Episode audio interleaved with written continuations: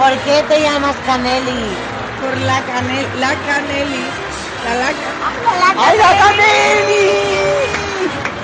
There's no business like show business, like no business I know. Everything about it is appealing, everything the traffic will allow. Nowhere could you get that happy feeling when you are stealing that extra bow. Muy buenas amigas y bienvenidas a todos al nuevo programa de Ayla Canelli. ¿Cómo estáis, corazones? Pues hija, hoy estoy muy contenta, muy alegre, porque no, no es, no es porque estemos ya en desescalada, que también, sino porque tengo un invitado que me hace mucha, mucha, mucha ilusión por fin eh, tener con nosotras. Y bueno, la última vez que estuve yo, bueno, la última vez no, en Navidad, Pedro Almodóvar estuvo eh, haciendo una firma de libros de su, del guion de Dolor y Gloria, a lo que yo fui corriendo como fan, fanática, a que me firmara mi ejemplar para la Canelli. Pero también tuve que pedirle otro ejemplar. Y este ejemplar iba para Sefo. Y él me dijo, Almodóvar me dijo, ¿perdón? Y le dije, Sefo. Y entonces escribió, para Sefo, vente pa' Madrid, besos. Cariño, bienvenida. Ay, hola hija, hola, ¿qué tal? ¿Cómo está? Encantada de escucharte, ¿cuánto tiempo? Eh, a nuestros oyentes, pues nada, decirles que Sefo está en Londres. Sefo, bueno, no, no vives en Londres, vives en Inglaterra. ¿En qué ciudad Inglaterra, em, sí, en Reading. vives? En Reading estás. Con tu 30 novio. Estás perfecta con la James, uy, incineradas iba a decir, enclaustradas vivas. Incineradas del calor que hace aquí, chica. Bueno, pues a ver, eh, me hace mucha ilusión porque Sefo y yo tenemos en común pues lo que es el mundo del cine, cómo, cómo vemos el cine, cómo nos gusta el cine, cómo nos obsesio- obsesionamos muchas veces con el cine. Y además hemos compartido durante bastantes años ya, porque además eh, el otro día me paraba yo a pensar y digo, joder, la hija de puta esta la conozco ya desde hace bastante tiempo. Casi todo el casi toda nuestra relación ha sido por redes sociales, también hay que decirlo. Porque aunque yo vivía en Inglaterra, cuando yo supe de tu existencia, ya no vivía en Inglaterra, ya vivía en Madrid. Efectivamente. Eh, Así que bueno, nuestra, casi toda nuestra relación de amistad ha sido por internet, pero sí que es verdad que nos llegamos a conocer una vez, que yo fui a Londres hace como un par de años fue, ¿sí? Sí. Nos conocimos en persona e incluso pudimos ir, no sé si te acuerdas, que fuimos a ver el sing-along de Moulin Rouge en el Prince Charles Cinema. ¿Cómo lo voy a olvidar, por favor? Si ha sido una de las mejores experiencias que yo he tenido en la vida. Por favor, todos los maricones reunidos cantando, de verdad. Es que el, el Prince Charles Cinema y los sing-alongs que montaban eran muy fuertes. Sí. Y bueno, eh, no puedo dejar de, de preguntarte por, eh, por la- la- mm, lo que estamos ahora en boca de todos los maricones de Twitter y también de todos los heterosexuales. La última serie de Ryan Murphy, la última serie que ha estrenado en Netflix, Hollywood. eh, ¿Qué te ha parecido? Porque yo sé que la has acabado ya como yo. Sí, yo la he visto en dos días, la acabo de acabar hace una horita. Y la verdad es que al principio, pues los dos primeros episodios creía que estaba viendo una serie pésima, en plan mm, de, C- de CW, Arrow y todo este tipo de bien, no sé, los actores Sí. horribles, pero el tercer episodio me ganó. Y desde entonces he llorado con cada episodio una o dos veces y ahora soy el mayor fan del mundo. bueno. Está pasando mucho, está pasando mucho que la gente eh, ve los primeros capítulos, no sabe muy bien qué pensar, incluso hay algunos que se ofenden por cómo de, alguna forma está tratado la sexualidad, ¿no? Y sobre todo la prostitución masculina, eh, de alguna forma, de una forma un poco naif, quizá, ¿no? Pero eh, yo es que eh, a partir del ter- del tercero yo creo es que es cuando ya eh, hace clic un poco la cosa y a partir del cuarto es cuando yo me gusta decir que empieza la fantasía. Que ya la fantasía comienza, el cuento que nos está contando Ryan Murphy, la reescritura, como si dijéramos, de esta utopía marica racial hollywoodiense, eh, ya no tiene fin y ya hasta el último capítulo sin freno. Claro, es que mm, los dos primeros episodios parece que estás viendo The Client List con Jennifer Love Hewitt. Pero, pero es que es verdad, al final es que el apogeo, el auge es que llega a lo que todo, mm, todo amante del cine mm, desearía ver. Es decir, por lo menos a nosotros, a, a los maricones, a, yo qué sé, a los negros, a las mujeres, yo creo que es que todo esto es- está muy bien hecho y va a por nosotros totalmente. Sabe, sabe a dónde, sabe qué teclas pulsar, yo creo, la Sí. Murphy. Es muy Sabe lo que lista nos gusta ella. y lo que queremos. Efectivamente. Fíjate que no soy yo, eh, me gustan sus series y me gustan pues verlas, me, causan curiosidad, yo creo que es la palabra, y, pero yo no soy gran fan y me he encontrado que, que, que de repente hay como una batalla polarizada totalmente de los amantes de la serie y los que la odian a muerte, eh, en dos días que lleva estrenada la serie. Claro, pero es que eso ha pasado siempre con él. Y yo creo que es que ya tiene como el San Benito de o te gusta o te odia. O, mm, bueno, ya me entiendes. Y mm, Sí. No sé, yo creo que para mí, yo creo que la vamos a recordar con cariño en próximos años, la verdad. Supongo que mm, no ganará ningún Emmy, suponemos. pero mira, nuestros corazones los tiene. Aulas vacías, corazones llenos. Total, porque Yo, yo la defino tal cual, es una fantasía, es un cuento que, que por fin ya es un- la venganza marica casi, ¿no? La venganza marica, Sí. la venganza racial. Que eh, no por nada, pero solo recordar eh, que hasta el año 2002, de los mm, 91 años actuales que tienen los Oscars, el año 2002 es el único año en el que una actriz negra ha ganado actriz protagonista. O sea que igual la serie eh, tampoco está tan desencaminada a lo que quiere de repente mostrar, ¿no? Bueno, yo creo que nos estamos ya... mm, hemos hablado ya de lo que teníamos que hablar de, de Hollywood eh, y ya podemos meternos, ¿no? En, en harina, si quieres. estupendamente, chica. Porque tú no estás aquí para hablar de Hollywood. Yo no, vengo a hablar de traumas. Tú vienes a hablar de traumas, cariño. Traumas que nos, que nos marcaron, de eso que tú sabes hablar además. Eh, pues chica, eh, vamos para allá. Vamos con los traumas infantiles que marcaron nuestra infancia.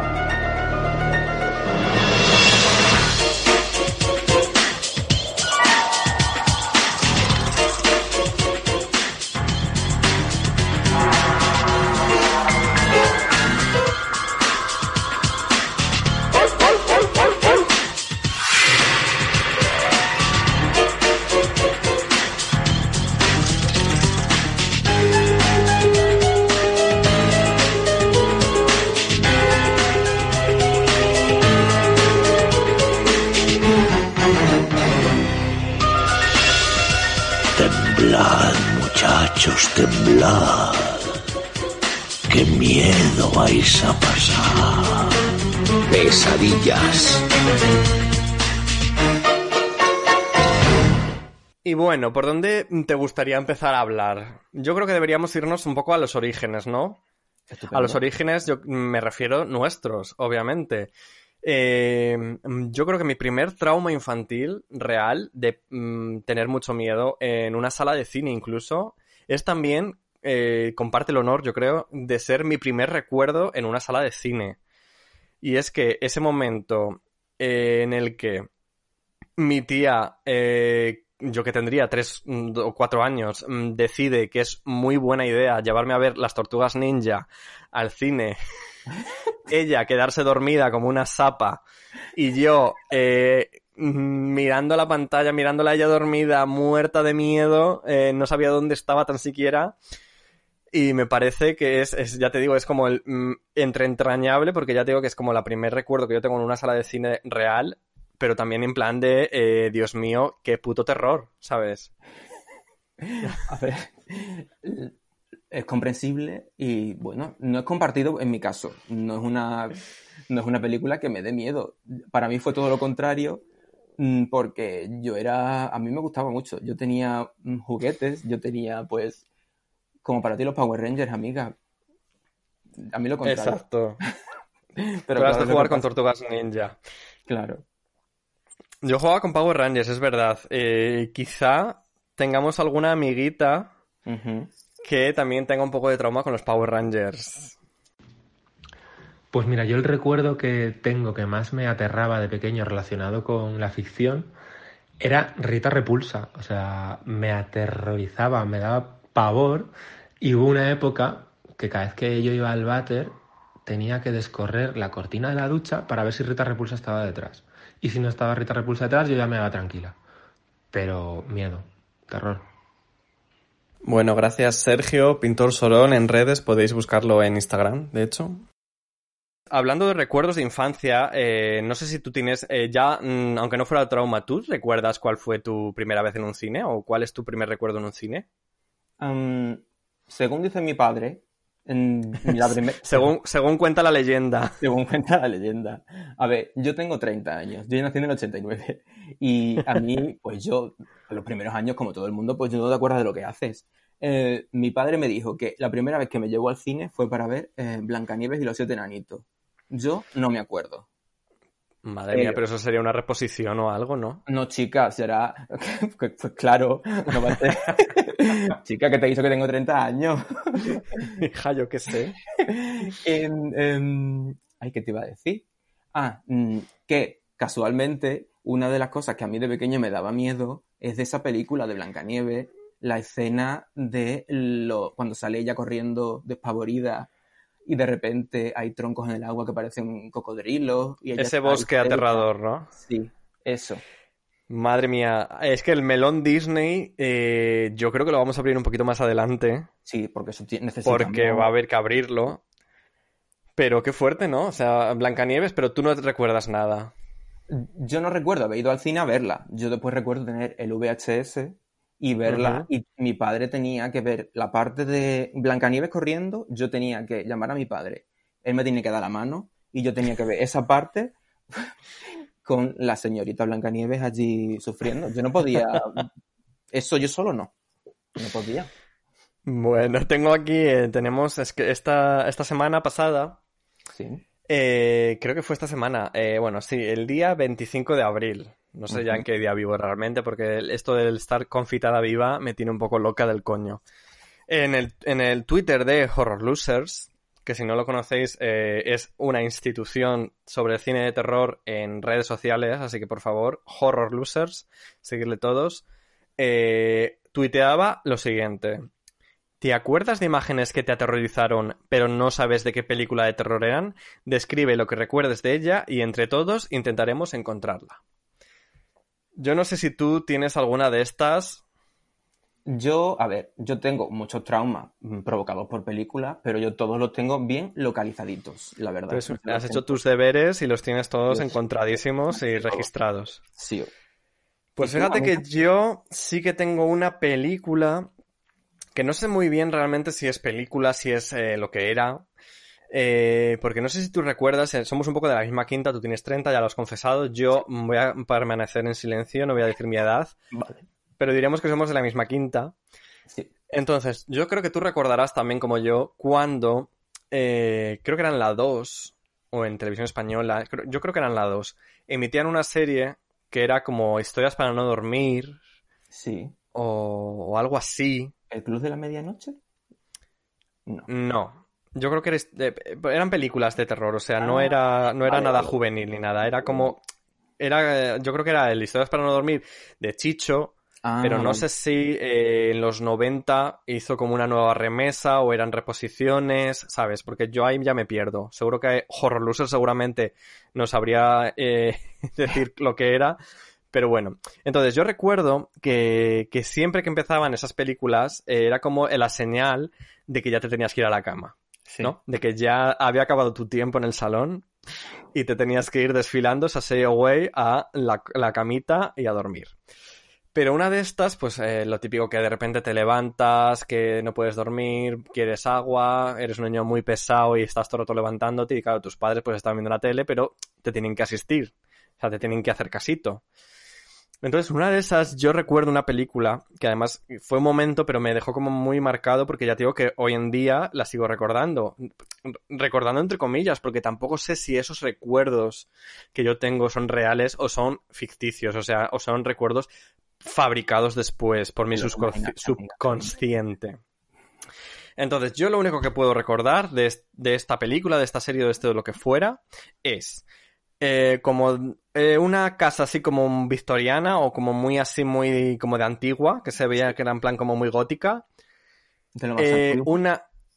Exacto, como una señora mirando por la ventana, como que alguien iba y venía en plan un recao, no sé qué, y eh, como que había una especie de, mm, como si dijéramos, una trampa que esa trampa eh, atrapaba de alguna forma a, a un personaje, a un personaje femenino, que tenía que ver con la persona que estaba asomada a la ventana. Entonces, claro, yo no sé si esto ya es cuestión, es fruto de mi imaginación infantil, que luego ya se me ha quedado ahí, o si esta es una película que existe de verdad. ¿Sabes lo que te quiero decir? Sí, que a lo mejor ha sido una pesadilla tuya y... Exactamente, que igual simplemente fue una pesadilla y que yo de repente me levanté asustado y fui a, y en la tele estaban poniendo y estabas para no dormir de repente y entonces yo asocié de repente todo esto. También soy consciente de que los datos que estoy aportando mm, a nuestros oyentes no les van a servir de nada y yo creo que a Horror Losers, en el caso de que se los compartiera con él, tampoco les servirán de nada porque yo soy consciente de que son una mierda de datos. Bueno, chica, son tus datos. Son, mis, son fuentes. Son fuentes. Y bueno, que de todas maneras, si ellos tienen alguna ayuda, pues por Twitter que te ayuden. Exacto.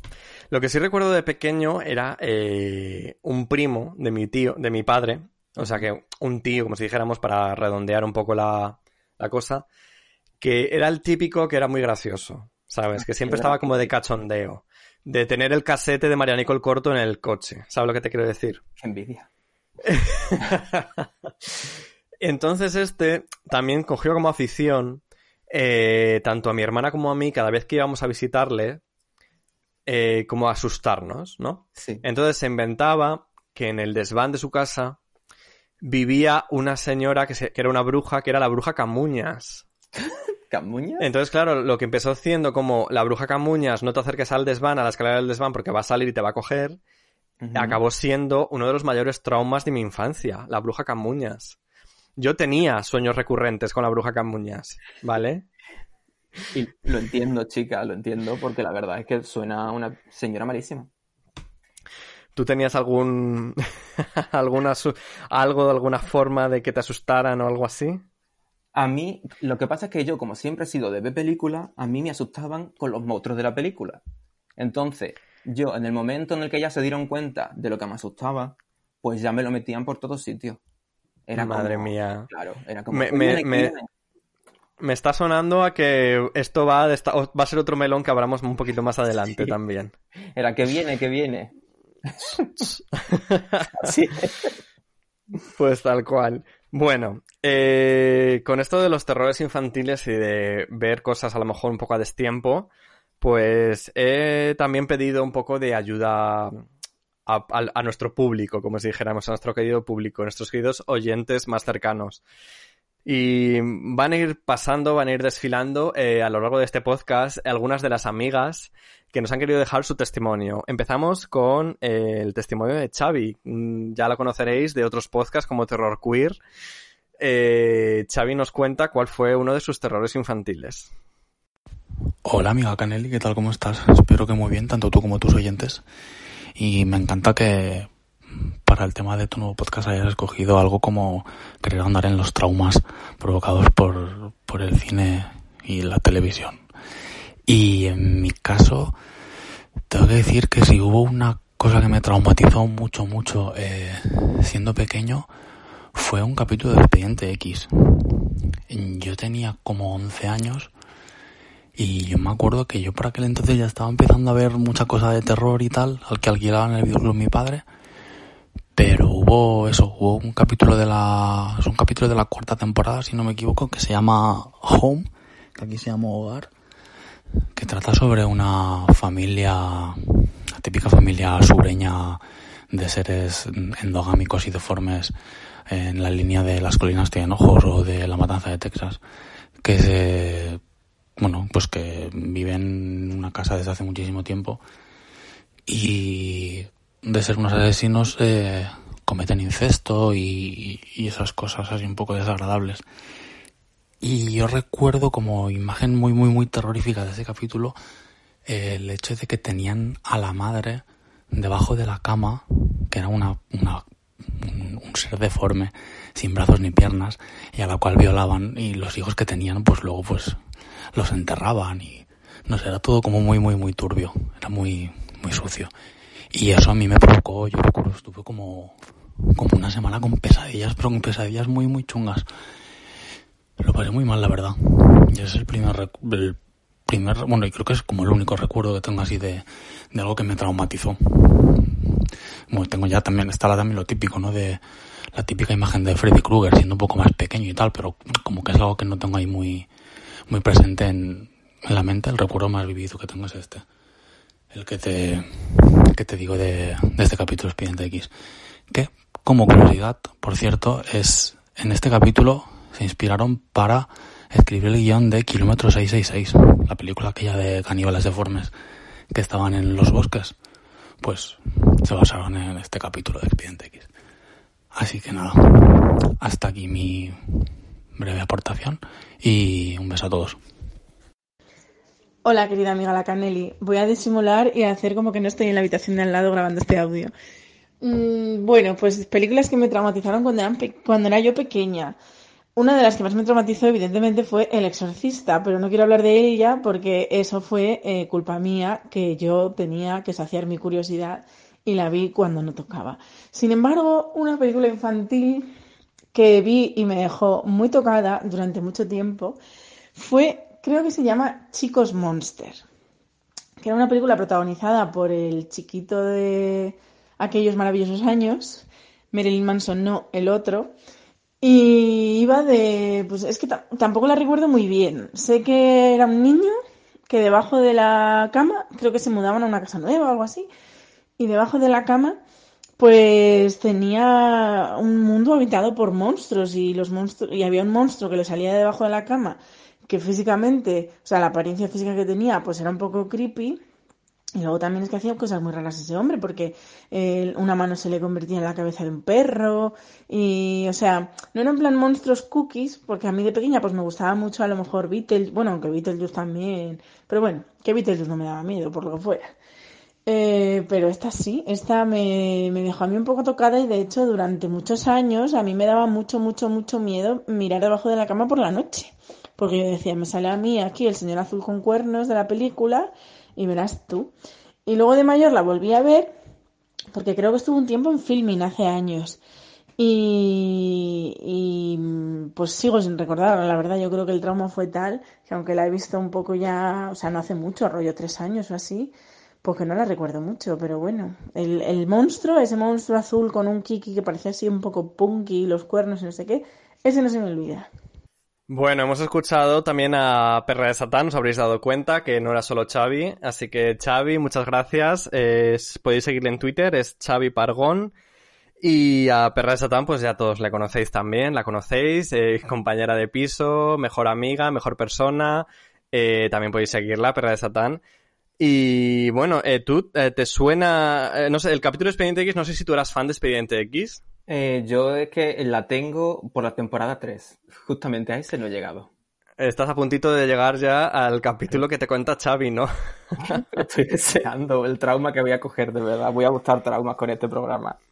Y lo que yo sí recuerdo es la película de la que habla Bea, eh, Chicos Monster. Eh, además porque también me marcó bastante justo ese momento que dice de, del mundo subterráneo debajo de la cama del protagonista y del monstruo que era como un monstruo bueno, entre comillas, pero era un monstruo que era aterrador, o sea, era un monstruo punky, horroroso. No sé si tú recuerdas algo de esta película. Yo esta película no la he visto, pero me la voy a apuntar para verla mañana mismo.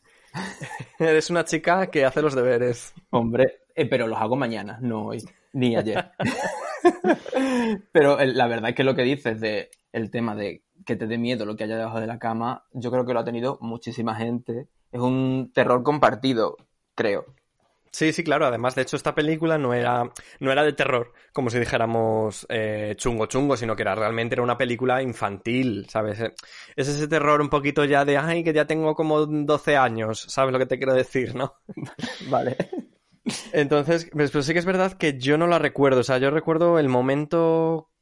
Es que recuerdo eso, recuerdo que el monstruo levantaba la cama y la cama quedaba así como si fuera una trampilla abierta y, y- pero no recuerdo mucho más, o sea, y además yo no la he vuelto a ver tampoco después, así que no, no sabría decir ahora mismo, no sabría ahondar en Chicos Monsters, la verdad. Hay una cosa muy interesante que dice Bea, que es lo de, por ejemplo, lo menciona al principio, lo del exorcista, pero que vio el exorcista cuando no tocaba. Y entonces yo te quiero hacer la pregunta, ¿tú hay películas que digas, vale, es que la vi por- pero no me tocaba verla? A ver, yo lo que debería. No me tocaba ver, por ejemplo, Crónicas Marcianas, pero me tragaba, ¿sabes? Me esperaba todas las noches e incluso grababa episodios de Crónicas Marcianas. Pero, Madre mía, claro, todos los streams, también. todo. Qué fuerte. Eso, pero películas de miedo no, porque yo las veía todas y me daba igual. Yo a veces lo que hacía era dejar grabando la película de Telecinco Sí. en una cinta de virgen de cuatro horas. Entonces, claro, grababa la película, pero luego la dejaba grabando, ¿sabes? Como mis padres realmente, en, en mi casa, el técnico de eh, vídeo era yo. Mis Claro. padres no tenían ni puta idea de nada, entonces yo les decía, no, no, acostaros y dejadlo, que no pasa nada, que se para solo. Claro, se para solo cuando se acaba la cinta. Y cuando se acaba la cinta, cariño, ahí Ahí, tenía yo de todo. La cosa buena. Tenía Claro, tenía todo el striptease de Chiqui Martí. Tenía también eh, a Boris Izaguirre bajándose los pantalones. Bueno, Tenía luego el debate de Gran Hermano. A la niña en la piscina de barro esa. Bueno, qué momentazo. Coto Matamoros. Nuria Bermúdez. Bueno, todo lo mejor que ha habido en mi vida. Yo de, de verdad que vuelva a Crónicas Marcianas. Pero real que yo es lo que hacía, ¿eh? Y, y yo recuerdo además eh, también dejar grabando eh, la porno de la televisión local, porque en Televisión Zamora había un momento que sobre la una o así empezaba una película erótica. Anda ya. Pero erótica rollo que, que lo que más se veía era un poco el felpudillo de la chica y ya está. Pero después de la erótica había un programa, eso no sé si era en Canal Zamora en Canal 4 Castilla y León, fíjate. Es que había varios canales de Lo autonómico. tenía todo controlado, amiga, ¿eh? Hombre, había uno que era eh, que era de un maricón. O sea, había- es que era por días. Había un día que eran dos chicas Sí. que eran como, era como de llamar, o sea, era que te ponían en el teléfono y tú las llamabas, era como en vez de echar las cartas, pues dos tías en tetas, ¿sabes? Entonces, claro, hablar tú llamabas y, y te llamaba fulanito de tal, camionero de no sé qué estación, y claro, ellas eran, era un poco la Scott Destroyer. Estoy sola y calentita, ¿qué me harías? Y claro, tú la veías a la chica, pues que se rebozaba un poquito por el plató, y ya estaban en aguas, y por decirlo de forma fina, y claro, pues eso. Pero luego había un día, no recuerdo cuál, creo que era los jueves, que el programa era un programa gay. Entonces había un tío en, eh, no sé si era como bañador slip, pero desnudo, o sea, desnudo solo con slip, que era súper simpático además. O sea, ¿Cómo se llama? Es que, es que era simpaticísimo. Y era todo el rato, pues eso, también recibía llamadas y dice, y ahora vamos a ver los estrenos eh, de las últimas películas eh, porno. Y claro, te ponían escenas de películas porno gays. Y, y yo, el día que descubrí eso fue como, oh, Dios mío, o sea, en el canal autonómico de Castilla y León. Encontraste un tesoro. Y claro, y, y además el tío era súper majo, no me acuerdo cómo se llama ahora, pero es que tengo su imagen en la puta cabeza. De que tío, decir, tengo su email. y no, no, no, no. Y luego había un momento también como que, como de concurso. Es que era un programa de estos, ya te digo, como programas de televisión local, de llamar y, y que te, y que te gastaras los dineros llamando. Claro, como el de Leticia Sabater. Sí, sí, sí, pero claro, pero tenía, tenían este añadido un poco picante, ¿no? Un poco, pues, hot. Y ya te digo que incluso tenían secciones de, pues vamos a ver los estrenos de, que nos traen nuestros amigos de la productora, no sé qué. Y te ponían de repente ahí mm, unos tíos follando en unas duchas. Y luego volvía él, hola chicos, ya estáis de vuelta. Es que era súper simpático. Se me quedó grabado eso, que era súper simpático. Entonces, claro, yo lo que hacía era el VHS, lo dejaba programado Mm. Que además cuando yo descubrí que se podía programar en plan de eh, poner a grabar a la una de la mañana, cuando ya mis padres se habían acostado, claro. Pues Eso ya ni empezaba la película a- ni nada, ya simplemente el porno. Nada, eso ya empezaba a rodar solo. y claro, alguna vez mi padre, en que se levantaba a lo mejor a beber agua, dice, oye, tú dejaste ayer eso puesto, no sé qué, que cuando me levanté estaba como funcionando. Y yo, ah, sí, sí, Sí. no te preocupes, ya está, ya está todo arreglado. No está de-. Mira, hija, se me ha ido ya, ya no quiero hablar de traumas, ahora quiero hablar de, de zorreo. Es que estamos encerradas, amiga. A ver, bueno, retomando. Eh, estábamos hablando de cuan- cuando ves cosas que no te tocan. ¿Ves? A mí, por ejemplo, ver estas cosas tampoco me tocaba. Claro. El porno en la televisión autonómica no me tocaba tampoco. Tocaba. Pero eh, recuerdo muy bien eh, ver películas de terror, obviamente, cuando eres pequeño. Te da como esa especie de entre mucho miedo y morbo, ¿no? Sí. Y recuerdo con auténtico pavor ver Cazafantasmas 2, creo que era, sí, 2, Cazafantasmas 2, que es cuando es el cuadro este que está como poseído por un espíritu y sale del cuadro y hay un momento que mm, como que sale del cuadro y se va en plan Mufasa al cielo y se ven los fantasmas en el cielo proyectados en las nubes, es eh, real eh, pesadillas durante semanas. O sea, eh, que no podía, es que, es que, es que me giraba. Yo recuerdo que tenía como cuadros colgados en la habitación de mi casa, claro. Y real, en plan de, eh, va a salir del cuadro lo que sea. Yo tenía coches, porque mi madre pues dijo, pues es un chico, pues coches. Coches. Digo, va a salir el coche, me va a comer el coche, me da igual que no sea un espíritu, va a salir el coche. La decoración. Es que nos ha... Yo, por ejemplo, eh, la decoración que tenía, por ejemplo, en casa de mi abuela, me daba más miedo, por ejemplo, que las películas. Eso de tener santos, a Cristo. Mm, Yo cada vez que teníamos mía. que bajar por las escaleras mm, de casa de mi abuela, yo me acuerdo que tenía un Cristo en un trono y a mí Sí. ese señor, ¿tú cómo pretendes que yo le rece a ese señor? Si ese señor me está mirando y es- que no, que da mucho miedo. Y yo que vengo de un colegio de monjas... Que Ay, amiga. Sí, chica, que todo Es eso que estaba eso- todos tenía, estaba lleno, santos, vírgenes, y todos te miran. Todos parece que te están mirando y todos parecen que tienen como algo malo dentro. Fíjate, es lo que te voy a decir. Yo no sé. Yo la verdad es que también soy de, de chico de monjas, ya lo he comentado en otros podcasts y de hecho siempre lo digo que haremos un podcast especial, Perra Satán y yo, sobre eh, la medalla milagrosa que era en nuestro colegio. Hombre. Pero sí, sí, sí, yo recuerdo eh, perfectamente eh, tener, eh, yo qué sé, eh, ocho años o así. Y había un pasillo en el que estaba, claro, la el patrón, como si dijéramos, de nuestro colegio era eh, San Vicente de Paul. Entonces había una figura tamaño real a escala de San Vicente de Paul eh, que real que me daba pavor pasar por ese pasillo. O sea, eh, no podía, o sea, me daba de todo. Y tenía tenía que pasar por ese pasillo. Teníamos capilla y de hecho en la capilla, no sé si contarlo, lo cuento, Cuéntalo, cuéntalo. lo voy a contar. Esto lo iba a reservar como bomba, como, si- como, como dirían en Sálvame, bomba. Lo iba a guardar para, para el podcast Medalla Milagrosa. Pero bueno, en el podcast Medalla Milagrosa contaré la experiencia. Pero eh, te aseguro que a mí en esa capilla se me apareció la Virgen. Perdona. Tal cual. Hasta ahí puedo leer. Porque Bueno. este no es, este no es ese podcast. Bueno, pero Yo como no tengo podcast, os digo que yo en la capilla de mi colegio, Santa Teresa de Badajoz, una vez me hice pis encima. y ya está. Hola mamá. pues esa es la noticia. Y ya está. Madre mía, los santos. Pues eh, con respecto a lo que estás comentando de, de, la- de las decoraciones de la casa y la disposición de la casa, recuerdo también con mucho terror y de haber visto eso con, con edad muy temprana, una película que eh, casi casi rozaba el telefilm, que se llamaba La tutora. Buenísima. Con ese título que esperas de La tutora. Lo mejor. Es que una experiencia, yo lo recomiendo a todos que la veáis. La tutora es de esas películas que realmente eh, marcan, me marcaron a mí por lo menos, y, y de hecho cuando empezamos a planear hacer este podcast, hicimos como una muy pequeñita lista de películas que nos habían marcado tanto a Sefo como a mí, y pusimos en común, y entonces el ejercicio que hicimos fue el otro ver la película que había marcado a la, a- a la amiga, ¿no? La tutora fue una de mis primeras eh, elecciones que tuvo que ver Sefo, Tuve. Diríamos que la, la tutora hoy en día, o sea, fíjate, yo en ese momento, claro, obviamente no era consciente, pero la tutora es, está dirigida por eh, William Fredkin, que es el director del Exorcista. Es que flipas. Es una película del año 90. Claro, yo la vería, pues eso, en un pase de televisión de noche, pues sobre el año 93, 94 seguramente.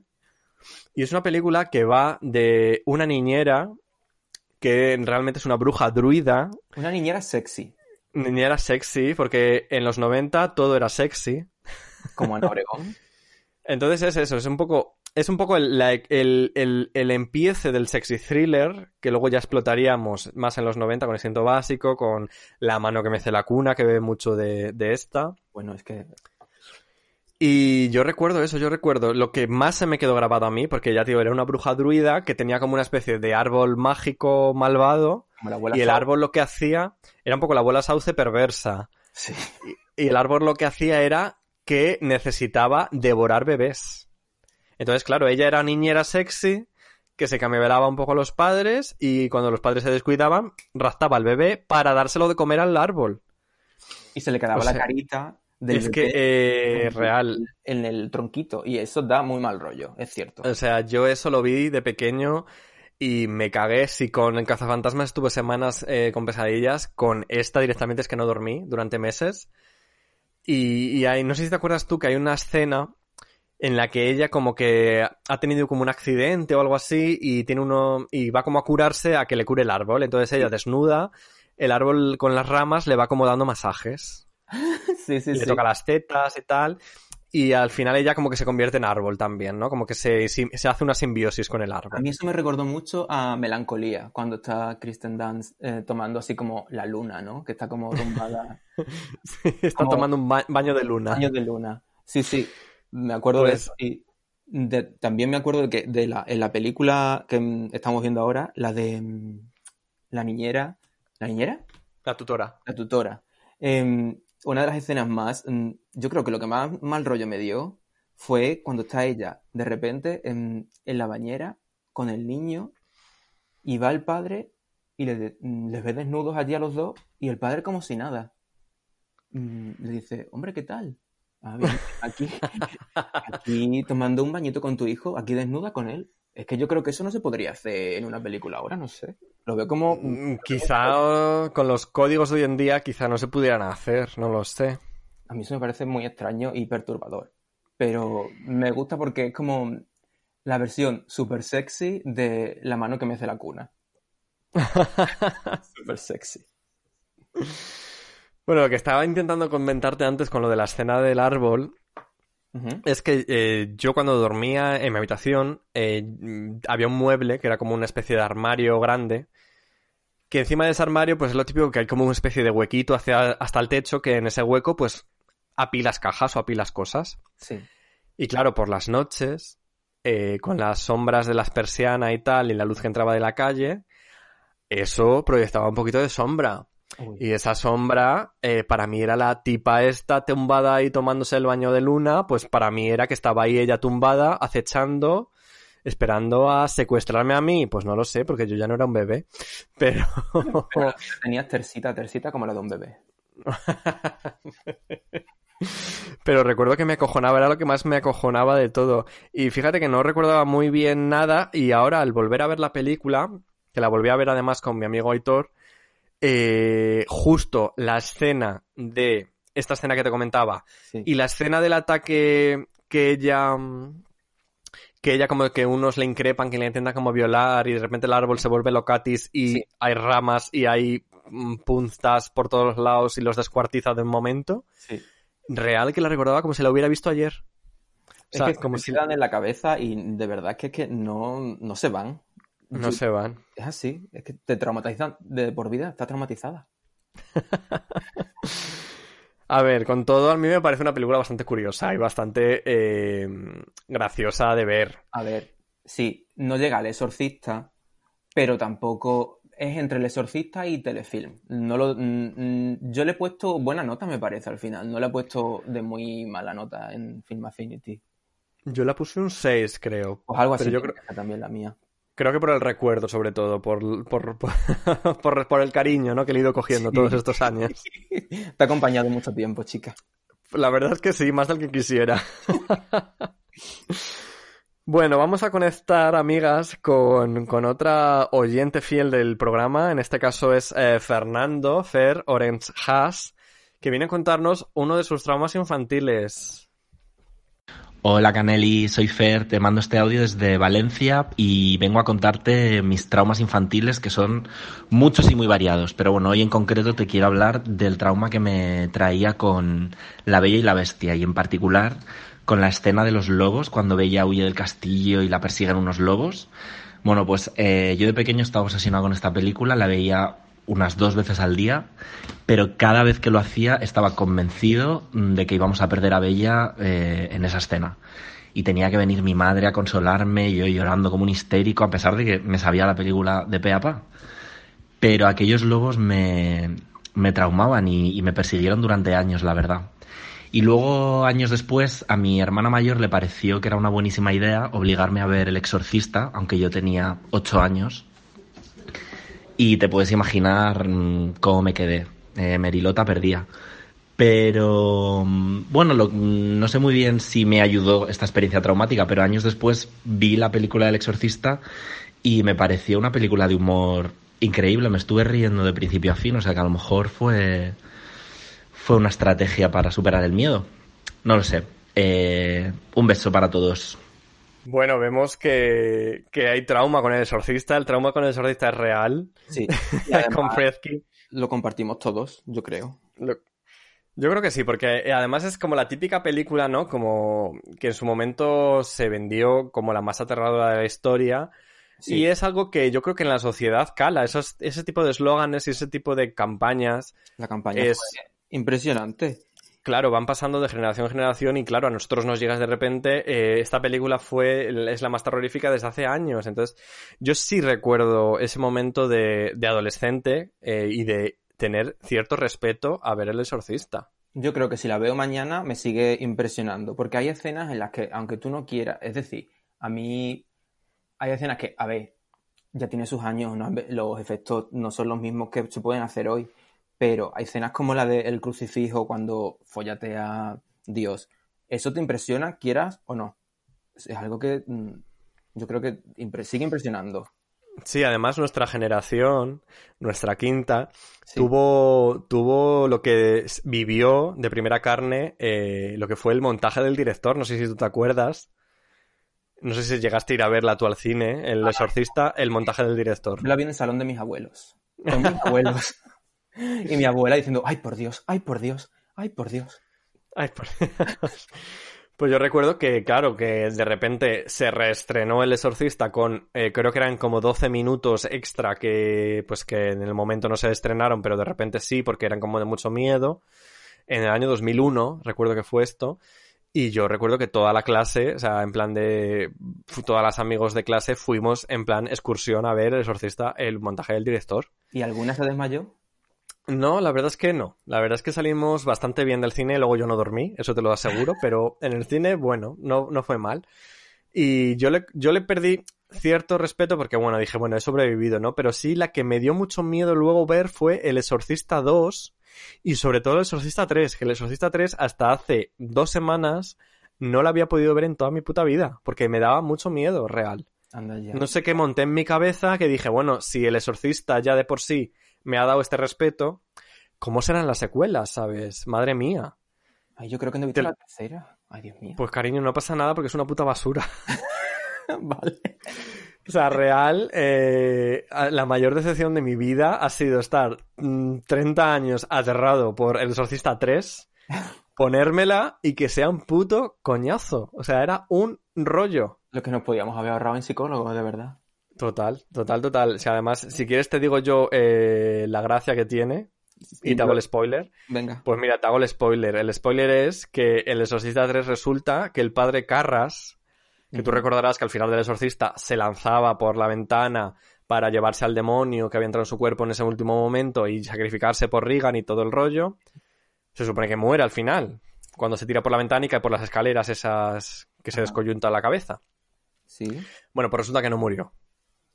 No ha muerto, entonces han pasado 15 años y eh, de alguna forma el demonio sigue dentro de ese cuerpo, pero también es otro demonio de otro asesino en serie que es justo en ese momento que el padre Carras estaba tirando, pues resulta que le estaban ejecutando a él la silla eléctrica o no sé qué. Y entonces hubo como una simbiosis que ese espíritu también entró en el cuerpo del padre Carras mientras caía por las escaleras matándose, tal, tal, tal, tal, que hija, que está en un psiquiátrico y el demonio pues eh, se le aparece aquí a, a- hace cosas chungas y se le aparece a un señor policía en sus sueños. Que es un rollo, o sea, un rollo total. Peliculón. Un 10. Un 10. Pero bueno, eh, volviendo al audio de Fer, vamos a ir con su primera parte, ya hemos hablado del exorcista, eh, vamos a hablar de eh, el momento eh, perdemos a Bella, me encanta ese momento de perdemos a Bella, Bueno, un terror con los lobos.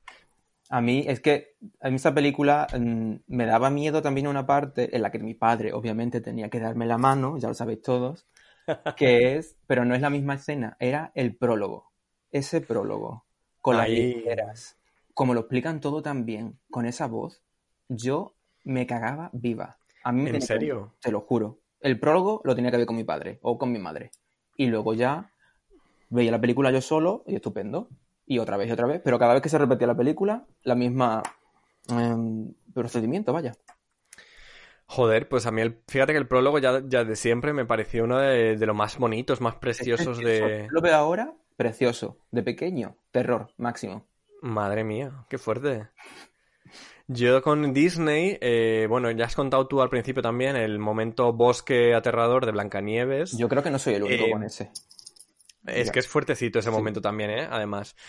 Pero yo fíjate que lo que el mayor terror con Disney que yo he vivido de pequeño ha sido con eh, el, el momento borrachera de Dumbo. Anda ya. ¿Sí? Cuando se emborracha y empiezan a aparecer los, Sí, los elefantes mm, rosas. elefantes rosas y tal. A mí eso me, me parecía eh, terror puro y duro. O sea, Es muy oscuro, muy surrealista también. Sí. o sea, yo real de estar viendo Dumbo y tener que taparme la cara hasta que acababa el puto número musical porque real eh, terror máximo. Es que las películas de Disney tienen como todas, cada una tienes como su momento más oscuro. Yo, por ejemplo, Pinocho también, recuerdo que había un momento en el que se transformaban todos en burro, que yo lo pasaba realmente mal viendo ese trozo. Es que es muy cruel. Es verdad, sí. Da mucho miedo también esa parte. Madre mía, somos un poquito la generación eh, criada con Disney, pero que también hemos salido un poquito con los traumas así, así, ¿eh? Sí, todas. Tenemos también eh, un audio que nos manda Bernat, mi, mi queridísima Bernat. La podéis seguir en Twitter, es It, It's Bernit Beach, eh, que también nos cuenta algo de Disney.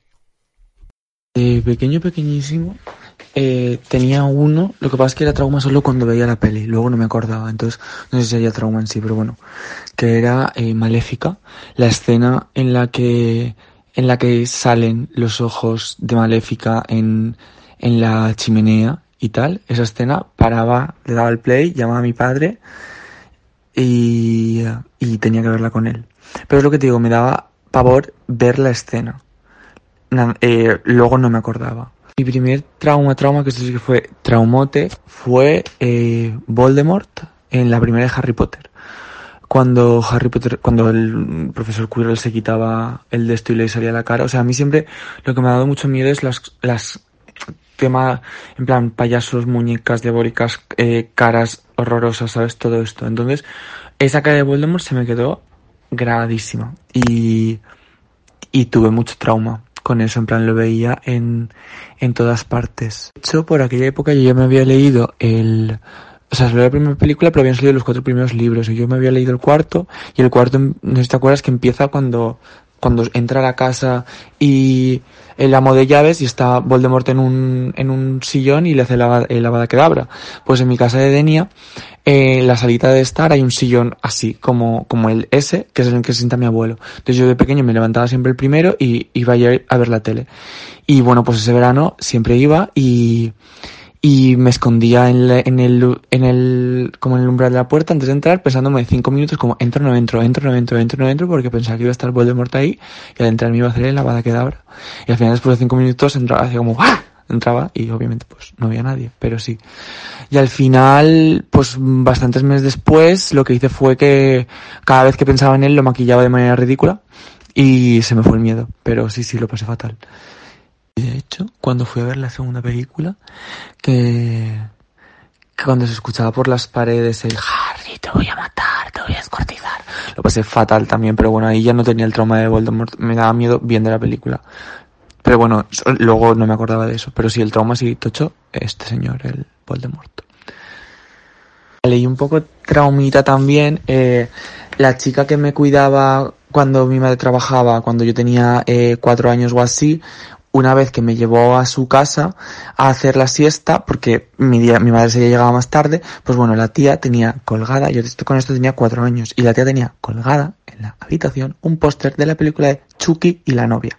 Que no sé si recuerdas ese póster, pero ese póster es mitad de la cara de Chucky, mitad de la cara de la novia. Entonces yo, intentando dormir con cuatro años, mirando la pared y teniendo esas dos caras de muñeco diabólico, que además ya te he dicho que los muñecos es lo que me da pavor, mirándome. Y eso también me causó traumita. Pero como era más pequeño, pues mm, se, se me olvidó enseguida. El de Voldemort es el que me pilló tocho.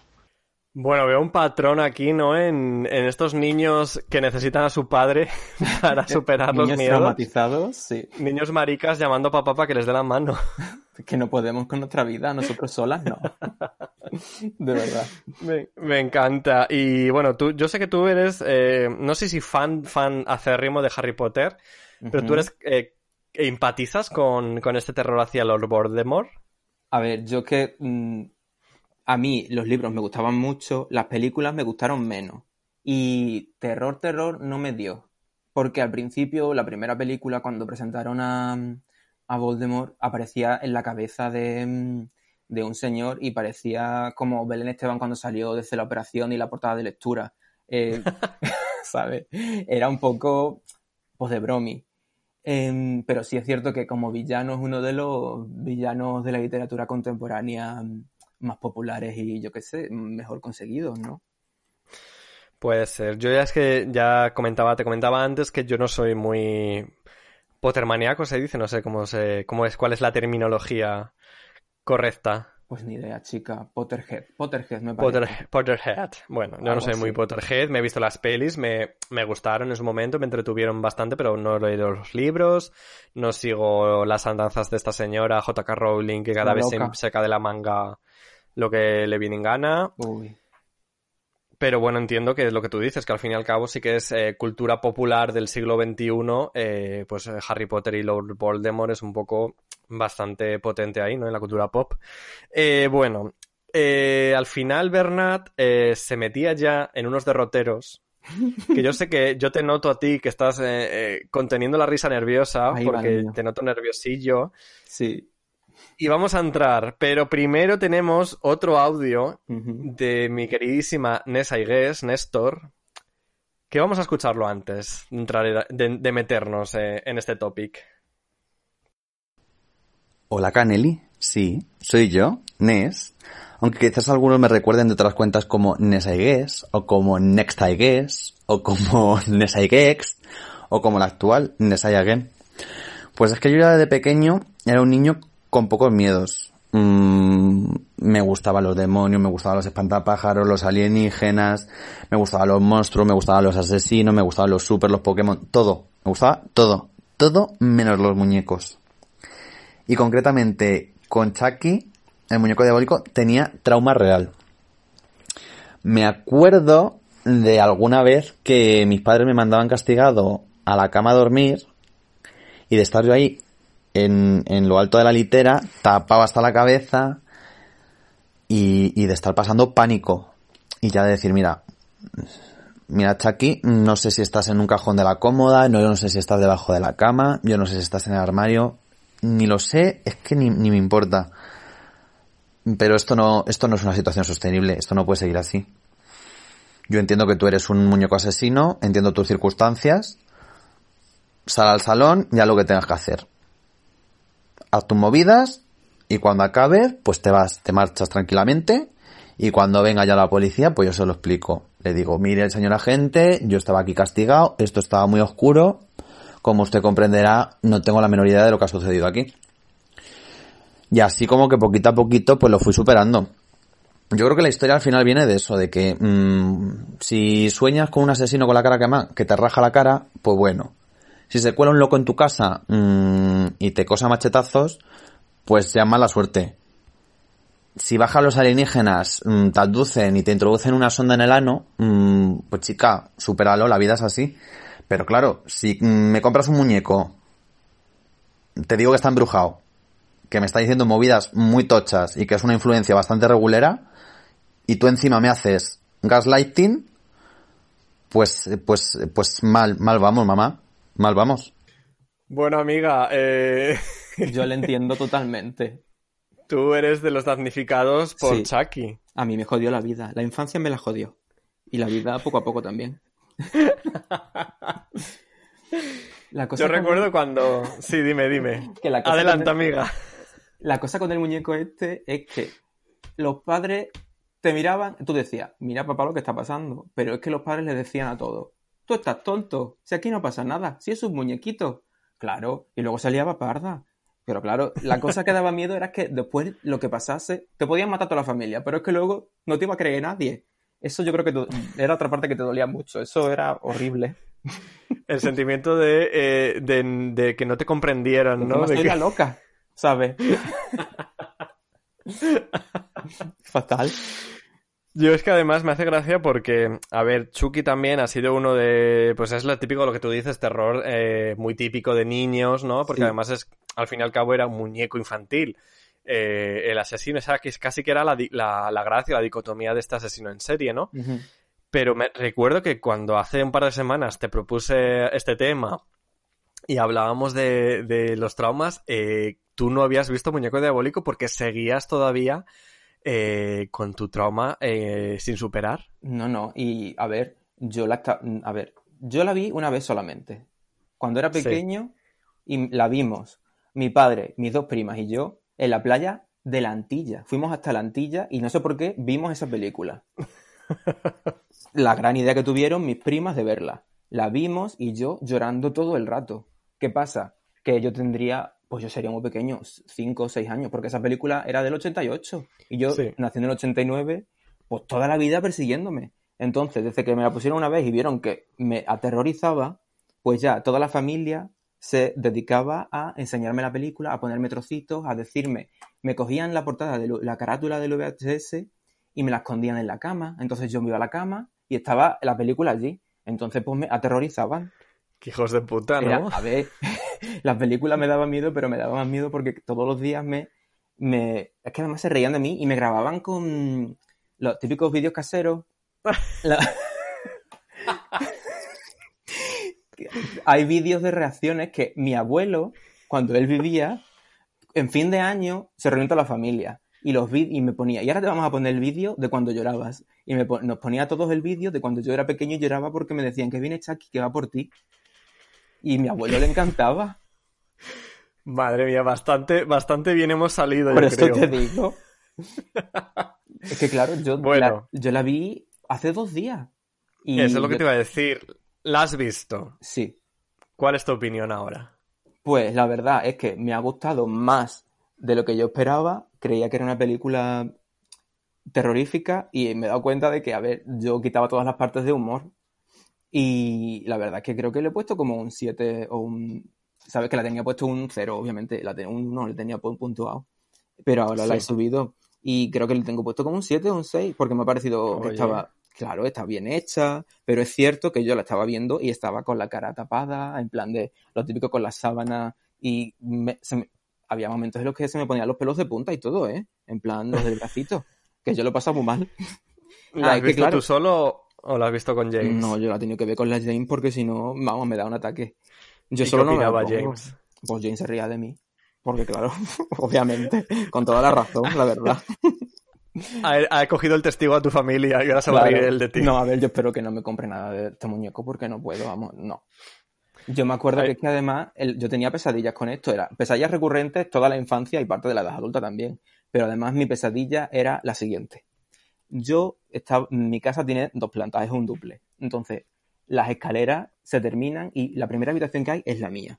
Pues el monstruo, el monstruo, el Chucky venía a mi cuarto, me despertaba, me ataba y me llevaba al cuarto de mis padres. Los mataba delante de mí y luego iba al cuarto de mi hermana y la mataba delante de mí y luego me mataba a mí. Y esa es la pesadilla recurrente que yo he tenido pues, toda mi vida, muchacha. Madre mía. Así me gusta. Ayla Canelli enfrentándote a tus miedos. Sí, sí, además yo ya lo tengo todo superado. No, di- mm, tengo que de- mm, decir que no he tenido ninguna pesadilla desde hace dos días que la vi y ayer mismo vi el remake que hicieron y me ha parecido peliculote. El remake estaba muy bien, ¿eh? Eh, me ha gustado muchísimo. Pasó un poco sin pena ni gloria eh, por las pantallas hace un año, creo que fue que se estrenó. Sí. Y, pero a mí, fíjate que me, me gustó bastante porque además está muy bien eh, traído a lo que es el siglo XXI, a lo que es eh, hoy en día, los juguetes de hoy en día, vamos. Sí, a la inteligencia artificial y todo eso. Exacto. Luego hablaremos de eso también. Sí, sí. ¿Las secuelas planeas verlas? Es que, a ver, yo creo que no las voy a ver, sinceramente, porque qué miedo. Porque además es, es que es una saga. O sea, ahora Es que mismo creo que son eh, ocho películas o Son siete, siete u ocho o ocho. películas. Yo a lo mejor veo la segunda parte porque creo que hoy ha muerto alguien... mm, Murió, sí, entre hoy o ayer, el, Sí. uno de los guionistas de, de la primera y la segunda parte de Sí. Muñeco Diabólico. Murió, ha muerto, sí. Y Un besito por- he leído... Sí. y mm, he leído que por lo visto la segunda es la mejor. Entonces, pues Está yo muy ya- bien, sí. pues creo que voy a ver la segunda parte y me voy a dejar allí. Ya lo voy a dejar allí, porque no, tampoco voy a cebar un trauma innecesariamente. La segunda parte es de esas secuelas que, que te dan lo mismo, pero más. O sea, que es eh, que lo, do- que lo doblan más dinero, todo. ¿no? Como Terminator y Terminator. Más 2. dinero, más dinero. Claro, de es, hecho, decir, es es la que- misma película, pero con más dinero. Claro, yo creo- re- la 1 solo es en la casa, ¿verdad? No, no sé, no salen de la casa. Es que yo no Sí, la he sí, vuelto sí, a salen, ver. salen. Hay juguetería, que por cierto, la juguetería está eh, rodado en un chino, en un restaurante chino, que lo he visto Sí. porque todo esto, me he visto un making of también, porque claro, yo ya me estudio todo. Y mm, salen a, una, a unos edificios cochambrosos de un hombre que hacía vudú y también están por la calle. Un coche, la escena del coche me traumatizaba mucho, yo estuve mirando detrás del coche mucho tiempo para que no me estrangulase Chucky. Lo decía, te decía lo de lo de si salían de la casa porque no sé si es de la secuela, de la segunda parte o de la primera, eh, una escena que yo recuerdo mucho, que fíjate que yo no, yo la saga Chucky no la he visto hace tanto tiempo, la vi hace menos, pero sí que es verdad que ya la tengo un poco más olvidada.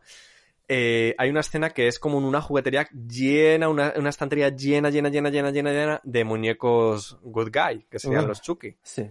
No sé si eso es de la primera o de la secuela. ¿Te suena a ti esa escena? En la primera había la escena de la que estaban todos los muñecos, porque es ahí donde el asesino se muere y hace el vudú y se pasa su alma al muñeco. Vale, no, no, no es la que yo te digo. Yo te digo otra en la que el niño eh, queda como atrapado en una juguetería y está, hay una estantería, un pasillo lleno de muñecos eh. Chucky. A mí me tiene que Eh, sacar lo- vamos, con los pies por delante. Claro, es lo que te quiero decir, que la, la secuela es bigger, o sea, es más todavía. Vamos. Y además el niño creo que es el mismo, el mismo actor, el mismo pobrecito que debería quedar Niño. traumatizado. Pues no, no. Pues yo te aconsejaría que las tres primeras son muy... La, la secuela es muy guay. La tercera es muy divertida también porque además sigue... El personaje del niño sigue siendo un poco el protagonista en sí, pero como que ya lo hacen adolescente y como que lo llevan como a, a, a la mili, ¿sabes? Como que se lo llevan al ejército. A la mili, ay Dios mío. Entonces, claro, Chucky lo sigue al ejército. O sea, que imagínate a Chucky, ahí el muchacho eh, entrenando y tal, y, y Chucky por ahí en por medio. Nada, nada. Un poquito, sí, sí, sí. Y luego ya empezaría lo que es el salto de tiburón de la saga Muñeco Diabólico, si es que eso mm, es, es a thing, es un concepto inválido, como si dijéramos, que ya sería la novia de Chucky, que es lo que decía Bernat antes, eh, que es muy divertida, o sea, realmente es ese momento en el que, en el que la saga eh, se vuelve muy divertida, e incluso más eh, trash y camp en la secuela de La novia de Chucky, que es La semilla de Chucky, Que yo, amiga, de verdad te lo recomiendo porque yo creo que te lo vas a pasar muy bien. Sale John Waters por ahí también haciendo un cameo. ¿En serio? Eh, sí, sí, sí. O sea, real que la 9 de Chucky y eh, la semilla de Chucky son eh, dos raras avis dentro de lo que son las sagas, las sagas de terror, como si dijéramos, que son muy divertidas. Y, Al y final ya te digo que es, fan, verás tú. es que seguro, seguro que sí. Me y luego ya, bueno, lo- luego hay como unas cuantas, unas, un par de secuelas más que, so- que intentaron como ir de reboot, remake, pero que al final eran secuelas que ahora no recuerdo cómo se llamaban. Una se llamaba La Maldición de Chucky y otra era la... no sé, no, el... Chucky me tocó parque, el coño. Chucky o algo así. Sí. Sí, sí. Que esas yo recuerdo que, claro, mm, tengo que decir que eh, mi chico Damián es mega fan de Chucky, le encantan las películas de terror y le Mm, encanta su personaje, sagas favoritos reales Chucky. Y entonces esas dos secuelas que te comento, que ya son más de estos, de como del año 2011, 12 o así, esas secuelas las vi con él y son malas. Esas sí que son ya de decir, madre mía, hija, ¿en qué momento? ¿Sabes? Sí, bueno, yo esas no las voy a ver, ya te lo digo. Yo veré las dos y si me gustan las dos a lo mejor veo lo que tú dices de la novia y del hijo, por la gracia y por lo camp. Pero no voy a seguir, vamos, yo no puedo alimentar esto, que a lo mejor me muero con, no sé con cuántos años moriré, pero yo no quiero que mis últimas palabras sean Chucky. No. pues amiga, yo te animo porque no hay mejor forma de enfrentar a los miedos que abrazarlos, que es un poquito lo que hemos hecho lo que, me, lo que me pasó, lo que hemos hecho aquí y lo que me pasó a mí también con uno de mis grandes miedos de, de, de pequeño y de, y de adolescente. Que, que, bueno, voy a dejar que sea Luis, eh, mi compañero, mi amigo Luis Ángel, el que nos hable en su audio de quién es esta persona a la que me estoy refiriendo. Pues a ver, el resumen de mi romance con Freddy Krueger empieza eh, en el momento en el que, estando yo en casa de mis tíos, eh, van a poner una peli, la echan en la tele, yo no tenía ni idea de qué peli era, solamente me dijeron, Va, vamos a ver una peli de miedo. Y yo dije, vale, yo me siento con vosotros, con mis tíos y con mis primos, a verla. Y me dijeron, ¿estás seguro? Mi primo mayor me dijo, es una peli de mucho miedo, no tendrás luego pesadillas. Y yo dije, no, no, no, no, no, no, yo lo veo. Yo puedo, yo soy mayor, yo me siento con vosotros. Así que ahí me quedé. Y empezó la película, yo no tenía ni idea de que era Freddy Krueger, no sé si era la primera, la segunda, no lo sé. Yo empiezo a ver esa película, me empiezo a cojonar, me está dando muchísimo miedo, pero intento que no se me note, ¿sabes? Para que no me digan en plan de deja de verla o en plan de ay si es que te lo dije que no tenías que verla y, y entonces yo seguía viéndola. Recuerdo que había momentos en los que yo bajaba la mirada para no mirar la tele pero fingir que estaba mirando la tele y bajaba la mirada como al suelo para no ver lo que estaba pasando. Y recuerdo una escena que me quedó clavado, vamos, se me quedó clavado en la mente y es que era una escena, yo juraría que era, tengo varios recuerdos. Un recuerdo era como uno, de una piscina, que pasaba algo en una piscina, y otro recuerdo era de un chico que gritaba y que cuando empezaba a gritar se le veía en la garganta el ojo de Freddy Krueger que estaba dentro de él y empezaba a salir por su pecho se le veía como la piel se le, se le destrozaba y salía Freddy Krueger de dentro de él. O sea, eh, ese momento, ese momento fue horrible. Ese momento, mmm, total, que termina la peli y yo me voy a casa y ya la primera noche yo ya no puedo dormir. Lo paso fatal porque pienso que va a venir Freddy Krueger a por mí en mis sueños y me muero de miedo. Estuve así como una semana y, y fue una semana que yo lo pasé horrible. Es que además tengo la sensación todavía en el cuerpo de cuando me iba a la cama y yo verdaderamente sentía que si me dormía, Freddy Krueger iba a venir a por mí. Entonces yo luchaba para no dormirme. O sea, fue fatal. Y, yo esto no se lo dije a nadie, es decir, yo no le, no, le dije a mis padres, es que me encuentro, mm, no puedo dormir porque me encuentro fatal porque estoy eh, acojonado porque he visto Freddy Krueger. No, no.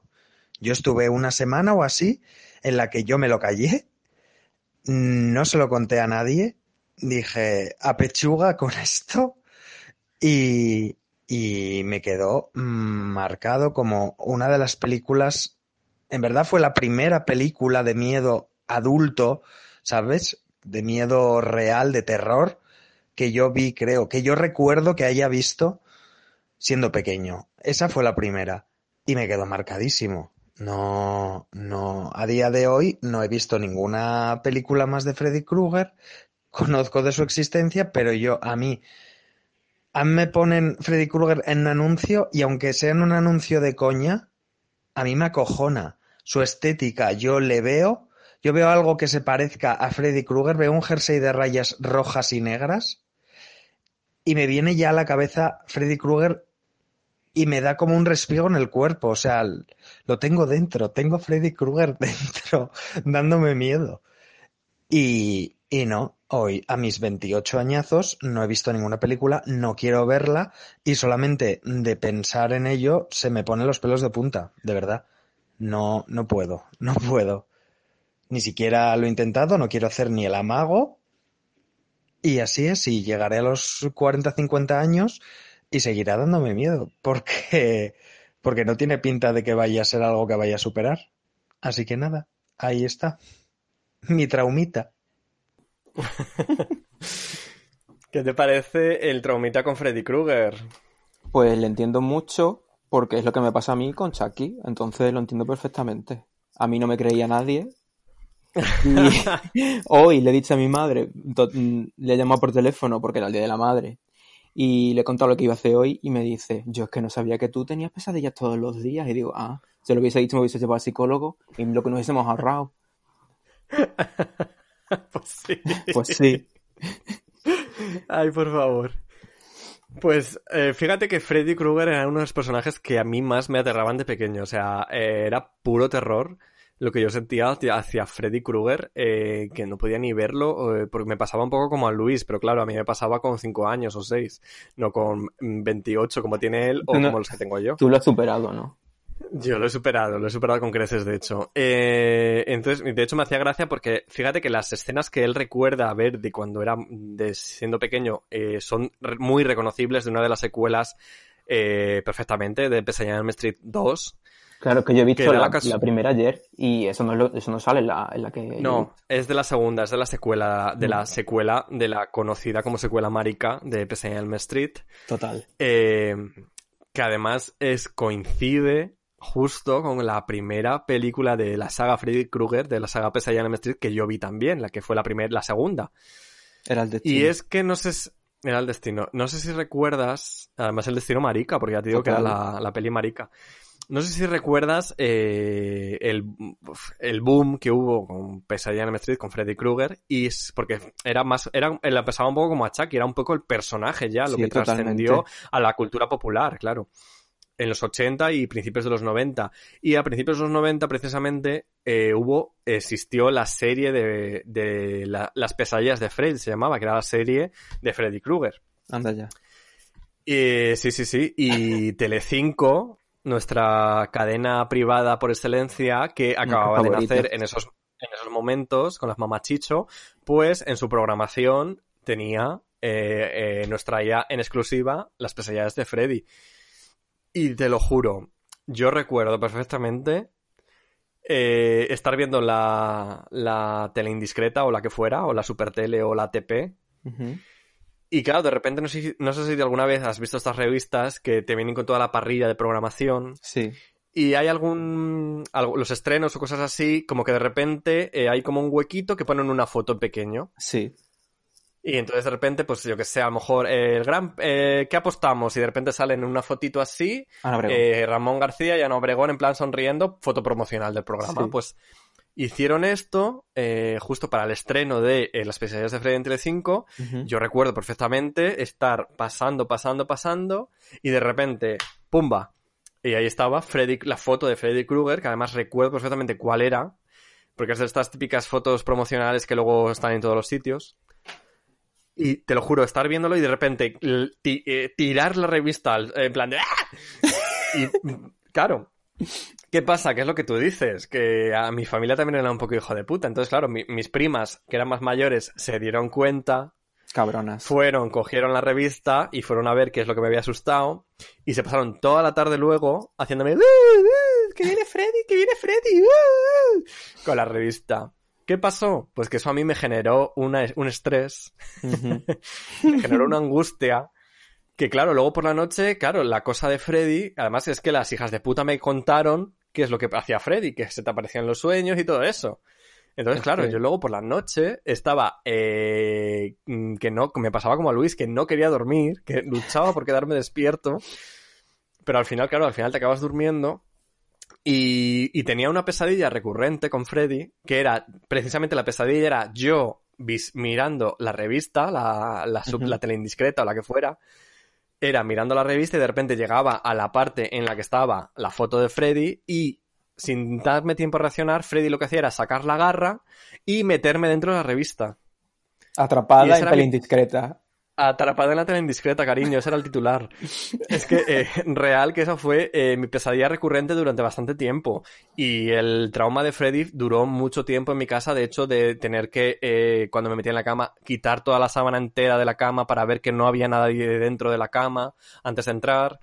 Claro, luego me acuerdo un, episodio que, pues hija, yo que sé, con, con las uñas del pie, a lo mejor la tenía un poquito más larga que otra y de repente tocarme el otro pie con la uña, hacerme como así como un raspón y bueno, eh, yo decir, ya, gritando, ¡ah, que está Freddy, que está Freddy, que ha venido ya, que está aquí! Y claro, mis padres corriendo, eh, ¿qué le pasa a este niño? ¿Por qué grita? Y yo, que es. Freddy, que es Freddy, que está aquí, que es Freddy! Claro, la, eh, pues eso, te miraban en plan de que... No, son tus uñas, estás- córtatelas, bonitas. Que estás loca. Que pareces un aguilucho. Entonces, ¿qué pasó? Pues que al final eh, vas creciendo, ¿no? Entonces yo no he esperado hasta tener 30 años como tú para enfrentarme a Chucky, pues no. Yo- bien, amiga. Llegó un ¿Cuándo momento fue? que yo llegó un momento que, que eso pues con unos eh, 12 o 13 por ahí que está- ya cuando sobre todo cuando ya empiezas a ser un poco más consciente que además eh, nuestra generación que vivió sobre todo el boom del videoclub no de Sí. ir al videoclub y tener todas esas estanterías llenas de carátulas eh, fantásticas y carátulas que te llaman Lo echo de menos. pues claro, yo recuerdo que el videoclub de mi barrio era el videoclub. eh, el, ¿Cómo era? El, el chico, se llamaba El Chico por la película de Chaplin. Entonces, el videoclub de mi barrio eh, tenía eh, la sección de películas de terror justo, justo al lado de, de lo que sería, como si dijéramos, la barra, ¿no? La, la mesa del señor que te, que te las daba Sí. Del, del dependiente, vamos. Era un, era, un, era un videoclub muy pequeño, muy discretito, y entonces no tenía todas las películas, tenía una selección. Y de Pesadilla en Elm Street, no se me olvida nunca, tenía eh, la 2 y la 3 solo. Entonces, claro, que yo realmente tampoco era consciente, ya te digo, porque a mí lo que me daba miedo era Freddy Krueger, el concepto Freddy Krueger. Entonces, claro, en las carátulas, sobre todo además las de Pesadilla en Elm Street son muy guays, Son muy porque bonitas. están, están como muy hechas así en plan arty. Sí. Y, y yo recuerdo la de la 2, que en ese momento la española era Freddy así como con las garras en alto y el autobús escolar el- abajo, y la de la 3 que era ya la de Freddy y los niños guerreros, que era la de los guardianes del sueño. Sí. Claro, eh, bueno, pues eh, es que estoy pensándolo ahora para contártelo bien. Y es que me viene la misma sensación de cuando eh, quise salir del armario en casa y estuve preparándome el discurso que le iba a soltar a mis padres durante meses. En plan de que iba a casa y decía, bueno, esta vez no. Me volvía a Salamanca a estudiar. Venga, es la semana que viene. Y iba, volvía, iba, volvía y al final nunca lo hacía. Pues esto es igual. Yo me metí en la cabeza en plan de, a ver, tienes que ir. Coges la película y ya está, y te vas. Bueno, pues mejor yo iba al videoclub y no me atrevía y me iba para mi casa. Y así durante semanas, yendo al videoclub, no me atrevía y para casa. Y ya una de estas, pues dije, venga, pa'lante. Cogí, llegué y real, que sin darme cuenta, tu, tu, tu, tu, cogí la primera que pillé. eh, el señor, que yo pensaba que me iba a decir, pero es que esto no lo puedes ver tú, no sé qué, que va, que va. Como el señor ya me conocía, pues ya me daba todo lo que yo quisiera. Y, y resultó ser Pesadilla en Elm Street 2, que es la marica. Claro, yo en ese momento lo que lo último que estaba yo mirando era que el muchacho fuera marica o no. Yo lo que estaba es que era aterrado viendo Pesadilla en Elm Street, ¿sabes? Claro. Pero eso fue un poco el primer paso a dejar de tener eh, este trauma, ¿no? Con, con Freddy Krueger.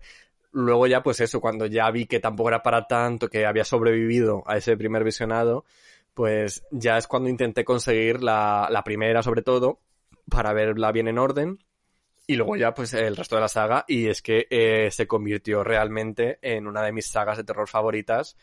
De hecho, la 3 es una de mis películas de referencia siempre. Me encanta, me encanta. La 1 también. La he visto cientos de veces en cientos de sesiones de estas de reposiciones de cine fenómena de todo tipo. Eh, así que me refiero que yo superé el trauma. Se puede salir de eso Se si puede. quieres. Se Chicas, puede. se puede. Incluso se puede, ya te digo, abrazar de tal forma que al final te acabes convirtiendo en fanático de, de aquello que, que te aterraba. Claro, es que Ya yo te digo, conocí a ti siendo fanática de esto. Sí, sí, De- sí. Y además, de hecho, tengo, mm, tengo un muñeco eh, bastante grande que habla y todo de Freddy Krueger, en plan de estos así hechos un poco mm, bien, que, que además es que me costó seis, eh, me costó 10.000 de las antiguas pesetas el muñequito. Sí, sí, sí, que estuve yo ahorrando durante casi todo un año porque, claro, a mí se me metió en 3D y ceja que me encantaba ese muñeco, que lo quería. Y al final, eh, 10.000 de las antiguas pesetas, porque todavía eran pesetas lo que, lo que había cuando yo me lo compré. Así que fíjate que yo serían 12 o 13 años entonces, yo creo, la época. Así que fíjate, eh, mi trauma con Freddy Krueger al final acabó dándose la vuelta. Bueno, es que ahora eres la em, seguidora fiel. La seguidora fiel de Freddy. ¿En cuál de esas películas, por favor, sale Kelly Rowland? Porque yo creo que saliera una de ellas. Eh, Kelly Rowland sale en Freddy contra Jason, que Y es la un mataban. crossover con Viernes 13. Y la matan, la, ma- eh, la matan al final. Sí, Contra sí, un sí, árbol, es, ¿no? creo que es la última que muere, yo creo, de hecho, de los... ¿O no? Con todo su No sé. La cosa es que la- el personaje de Kelly Rowland tiene una cosa muy gra- graciosa en toda la película y es que quiere operarse la nariz, quiere hacerse una rinoplastia. Ay, mi niña. Entonces, eh, su pesadilla es ella mirando como una especie de revista, fíjate, como yo, y de repente de la revista sale Freddy con las, eh, con las garras y, y le coge la nariz en plan de yo te opero y como que le arranca la nariz con las garras de eso, ¿sabes? Pero no moría en esa pesadilla Kelly Rowland. Oh. Luego sobrevivía. Claro, porque, bueno, es que ya me pongo aquí a contarte la película entera. Hay un momento que, claro, el final ya es Freddy contra Jason, como dice el título. Sí. Que ya Ah, se ya enfrentan los dos. Entonces, justo eh, Kelly Rowland está teniendo esa pesadilla y de repente como que la despierta Jason. Entonces, claro, eh, en el momento que Freddy va a matarla, Jason la ha despertado, entonces ya no la puede matar en el sueño. ¿Sabes lo que te quiero decir? Vale. Entonces es como que de repente al final la acaba matando Jason empotrada contra un árbol, creo, o algo así. Sí, me suena a mí lo del árbol. Porque yo tenía un Por poquito eso. de duda con cuál artista R&B mm, estaba en esta saga y era Kelly Rowland. E- Y he tenido que mirar y sé que Brandy es de mm, Sé lo que hiciste el último verano. Sí. y ya está, eso es lo que tengo que decir sobre el tema. Y ya está. Eh, sobre videoclub, sobre la cultura de videoclub, ¿tú tenías un videoclub en tu, en tu barrio, en tu pueblo, en tu Sí, ciudad? yo de Badajoz, yo tenía, mm, íbamos a uno que se llamaba Sonido Rubio y yo no tengo recuerdos de terror, pero sí tengo recuerdos de que la primera carátula que yo vi en porno fue ahí. Otra vez hablamos de porno y mm, era una película que me sorprendió mucho que se llamaba Titanic. y estaba una señora, em, pues estaba, pues era como el, ¿tú te acuerdas del cartel de, de tiburón?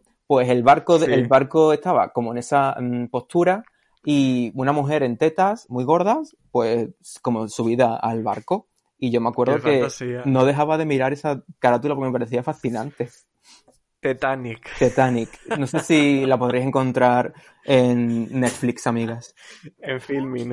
En Filmin, está en Filmin. en Flixolé. por favor. Ojalá. Pues. es que recuerdo, mu- recuerdo eso, recuerdo el videoclub de mi barrio, que era, ya os digo, el, el chico este se llamaba. Pero también, obviamente, recuerdo la, caden- la gran cadena de cineclubs, de videoclubs, que era Blockbuster también. Que además me acuerdo que en Blockbuster censuraban las portadas, por- te ponían la pegatina del Blockbuster para que no vieras de repente en el holocausto caníbal a la señora empalada, pero si te ibas al videoclub El Chico, del barrio de la Candelaria, Sí. pues ahí tenían eh, la carátula para que tú la vieras, le hicieras fotos, eh, te la llevaras a casa y hicieras lo que quisieras con ella. Estupendo. Yo es que en el mío no había ningún tipo de censura. Lo que yo te- eh, en el mío había las películas normales, estaban a, a, pues, a vista de usuario, y si mirabas para arriba, en la última balda, ya estaban las películas porno. Entonces tenías que mirar para arriba, y era muy obvio. Entonces yo lo que hacía era me iba al otro pasillo y desde el otro pasillo ya veía las películas porno como si estuviese mirando la fila que yo tuviese enfrente. Mira la que lista ella. Claro, yo, yo quería ver las tetitas y todas esas cosas. Yo recuerdo que la- en el videoclub de mi barrio eh, tampoco había censura, no había, no había este momento cortinilla que sí había en Blockbuster para ver las porno, pero no estaban a la vista, o sea, estaba, estaban en una especie de estantería, pero estantería que estaban como de canto todas metidas, ¿sabes? Ah, sí. O sea, no estaban con la carátula enseñándola, sino que estaban de canto. Entonces, claro, tú ya sabías que si te parabas en esa parte a ver los títulos, Ibas entre a lo que ibas. ibas a lo que ibas, claro. Como o sea, entonces, eh, si el señor te veía parado ahí, ya te decía, oye, no, oye, chico, no te quedes ahí, ¿sabes? Entonces, claro, tú llegabas de repente y estaba eh, el vecino del quinto mirando ahí las carátulas, o sea, mirando los títulos, pues ya decías, anda, esta. Lo que le va. Y luego también recuerdo que, que fueron pioneros en tener videojuegos en, en, para alquilar también. Tenían como dos o tres solo, pero ahí los tenían para que también los alquilaras. Sí, es verdad. Yo creo que eh, alquilé en Hércules de la PlayStation 1. Sí, eran muy de tener ese tipo de videojuegos. Sí. Bueno, con respecto a la cultura de videoclub, tenemos también algunas de nuestras amigas que nos han querido contar eh, sus experiencias con este tipo de películas un poquito más eh, casposillas, no sé cómo decirlo. Vamos a escucharles. Muy buena es la Caneli. Pues nada, estoy aquí pensando un poquito por lo que me pediste para tu programa de traumas de la infancia. Y, a ver, recuerdo sobre todo eh, Freddy Krueger, pero creo que eso nos pasó prácticamente a todos, o al menos todos los de mi generación, ¿no? Así que voy a intentar ser algo más específico. Recuerdo un par de cositas que me impactaron mucho. Yo veía la televisión con mis hermanos y mis hermanos siempre que aparecía algo de miedo me decían que me fuese a la cama, que me iba a cojonar. Y yo obviamente decía que no, que yo aguantaba me acojonaba y luego era tan orgulloso que ni siquiera lo reconocía, así que me iba a la cama cagado de miedo o traumatizado perdido y ahí no había pasado nada. Y recuerdo que me pasó eso exactamente con estas dos películas que te digo. Una de ellas es eh, Payasos Asesinos del Espacio Exterior, que es una película maravillosa de, de serie B, pero que hay una escena en la que hay como unos restos de, de los alienígenas estos quedan en la ropa sucia de, de la protagonista y mete la ropa en el cesto de, de lo que hay que lavar y notas como eso empieza a cobrar vida. Y hay un momento en el que salen como unos bichos con cara de payaso de dentro del cesto de la ropa. Y eso recuerdo que me impactó muchísimo la idea de que pudieras abrir algo que, supuestamente es familiar y seguro y que saliese un bicho de ahí.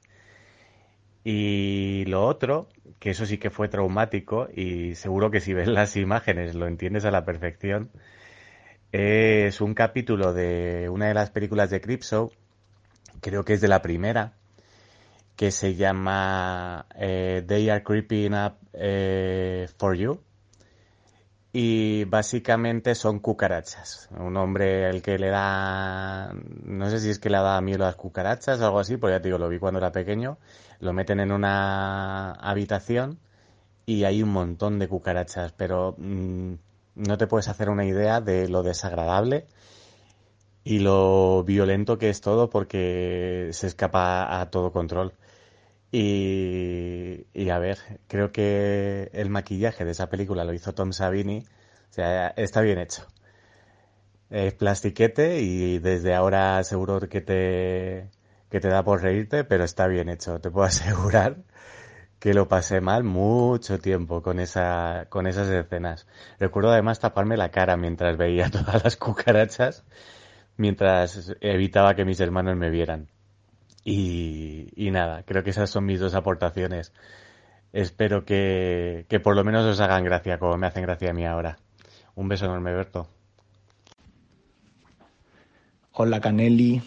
En primer lugar, enhorabuena por tu programa. Muchas gracias por darme esta oportunidad para participar en este capítulo. Un saludo para todos tus oyentes. Y bueno, te comento, eh, la película de terror eh, que, que, yo recuerdo que, que me impactó especialmente eh, si podría decirte varias porque mmm, tengo en la mente varias escenas, sobre todo de películas que me impactaron mucho cuando las vi, pero esta que te voy a decir eh, mmm, me causó especial impacto eh, y me duró años. Entonces es una película que se llama El ascensor, que, que yo no lo sabía, le he buscado ahora, es, una, es, es de Holanda y, y va sobre un edificio de oficinas que el ascensor está poseído por un, por una fuerza sobrenatural que hace que el ascensor mate a la gente. Entonces, eh, pues a lo mejor eh, recuerdo escenas como que un ciego eh, va a coger el ascensor, le da el botón del ascensor y las puertas se abren, pero el ascensor quita la, la, caja y el ciego se cae por el hueco. O entra una señora y las puertas se cierran de repente y la cortan dos. Cosas así. El ascensor está, mm, pues es que eso, poseído y mata a la gente del edificio. Entonces el protagonista creo recordar que era como el de mantenimiento, estaba con otro, creo, supongo que sería un policía, y, estaban tra- y trataban de averiguar por qué el ascensor mataba a la gente. Bueno, pues a mí me causó tal impacto porque además es que he visto ahora que la película es del 83, yo nací en el 84. Evidentemente no la vi cuando se estrenó, pero eh, supongo que la vería a finales de los 80, es decir, yo era muy pequeño o mm, principios de los 90 como mucho. Entonces, eh, a mí me impactó tanto que estuve años sin poder coger un ascensor. Es que yo hasta bien entrada a la adolescencia me negaba a coger ascensores, subía siempre eh, las escaleras andando y esto me causaba mm, broncas con mis padres. Eh, por, porque me negaba y cuando me obligaban a cogerlo se me salía, es que recuerdo que, que me palpitaba el corazón que se me salía por la boca del terror que me daba ir en el ascensor. Y fue, además recuerdo el día eh, de adolescente, que a lo mejor ya tenía 14 o 15 años, que me paré a pensar y dije, pero ¿por qué no, por qué no cojo los ascensores? Y me paré a pensar y, y dije, es que no tiene ningún sentido. Claro, es que lo tenía como interiorizado, que yo no cogía ascensores, y cuando me paré a pensarlo dije, que, pues no, es que no tiene ningún sentido y ya empecé a usarlos, pero eh, ya te digo, hasta 14, 15 años, por lo menos. Y nada, pues esta, esta es mi historia, Patricia. ¿Puedo bailar? Madre mía, la de traumas que se nos habrían arreglado si hubiéramos hecho como Bryce y hubiéramos parado y, dije- y decirnos, pero si es que no tiene sentido. Pues totalmente, chica. ¿No crees? Bueno, eran, estos eran Luis Chinaski y Bryce Van de Kam. Eh, podéis encontrarlos en Instagram y dos grandes amigas. Un besito, gracias por vuestro audio. Gracias a todos por vuestros audios, obviamente. Eh, bueno, eh, ¿qué te parece este terror por lo cotidiano, no? Por el ascensor, por las cucarachas, por la lavadora. A ver, yo comparto el miedo al ascensor, pero no es por trauma de película. Y es cierto que a mí los ascensores no me meto en ninguno, a no ser que sea completamente necesario. Pero eso me Bien. surge por, por, yo qué sé, por el ambiente, supongo. No sé de qué será mi trauma ese. Pero mm, es cierto que todas las películas de este tipo, eh, ya sea cucarachas, eh, asesinas, arañas, ovejas, anacondas, eh, son películas que me flipan y que necesito ver todas. Es decir, si Anaconda, alguien- el libro es peor. Totalmente. Además la vi hace poco y te lo conté y el momento cascada, el momento cascada es clásico. Chupito cada vez que veáis eso, por favor. Pero hay una, yo creo, de estas terrores cotidianos, como si dijéramos, que yo creo que se lleva la palma para ti, ¿verdad? Ah, sí, sí, sí, amiga. Ah, cuyo o cujo en español, claro. Yo todavía he pensado que era cujo. Yo, yo que aquí, como la vi el otro día también, porque ya sabes que he estado enfrentándome a todos los traumas, pues las he visto todas en orden. Y claro, yo la he visto aquí en inglés por, porque estoy aquí, en Inglaterra. En- y aquí en las plataformas es lo que hay. En Amazon Prime, si estás en Reino Unido, la puedes encontrar, amiga mm, oyente. Está en Em, Filming también, aprovecho ah. para decir, que es donde la vi yo. Y en Filmin además creo que te dan la opción de terminas esta y te vas a una de perros asesinos. Que sí, que yo he visto dos seguidas. Después de esa, de Cuyo, he visto perros zombies y perros que matan y perros racistas, hay de todo. Chicas. Perros racistas. Hay un, la película se llama White Dog y solamente mata a negros. Madre mía. Sí. Perro supremacista. Totalmente. Pues, eh, ¿qué nos cuentas de Cuyo? Pues Cuyo es un perro asesino y es el causante de que a mí, por ejemplo, yo soy una persona de gatos y soy una persona de gatos por esta película, básicamente. De Porque- hecho, tu usuario de Twitter es gato barra baja pestoso. Sí, chicas, no os olvidéis, abierta contratación. Eh, pues a ver, a mí Cuyo me da terror porque además lo que da miedo es que no es de repente un muñeco que queda poseído por un, por un señor malo. Es que Cuyo es un perro al que le muerde un murciélago. Murciélagos que ya sabéis, amigas, pueden también transmitir enfermedades y causar pandemias. Qué bien traído. Sí, chica. y claro, lo que da miedo de Cuyo es que tú- todo el mundo tiene perro. A todo el mundo le puede pasar esto. Entonces es un miedo eh, atroz. Es que fatal. Claro, lo que, lo que da miedo realmente es que puede pasar. O sea, que es un perro, es un perro realmente le muerde un murciélago y claro, le transmite la rabia. Entonces es un Sí. perro rabioso. Es un perro rabioso que eh, acecha a todo el que se le acerca y tiene en tiene durante días eh, a una mujer con su hijo en el coche metidos que no los deja ni ir para adelante ni para atrás. Nada, chica, encerradas. Es eh, súper angustiosa la película. Yo nunca la había visto porque sí que tenía, sí que la conocía porque además está basada en la novela de Stephen King. Sí. Que Y por cierto, es lo- él, he leído que él no se acuerda porque estaba de coca hasta las cejas durante, vamos, el, el proceso de escritura. Y no se acuerda de nada. No se acuerda de haber escrito Cuyo. No se acuerda. Pues eso es lo que te digo, que siempre es lo típico de las mejores adaptaciones de Stephen King. tal, Entonces siempre, por un lado o por otro, aparece, aparecía esta citada.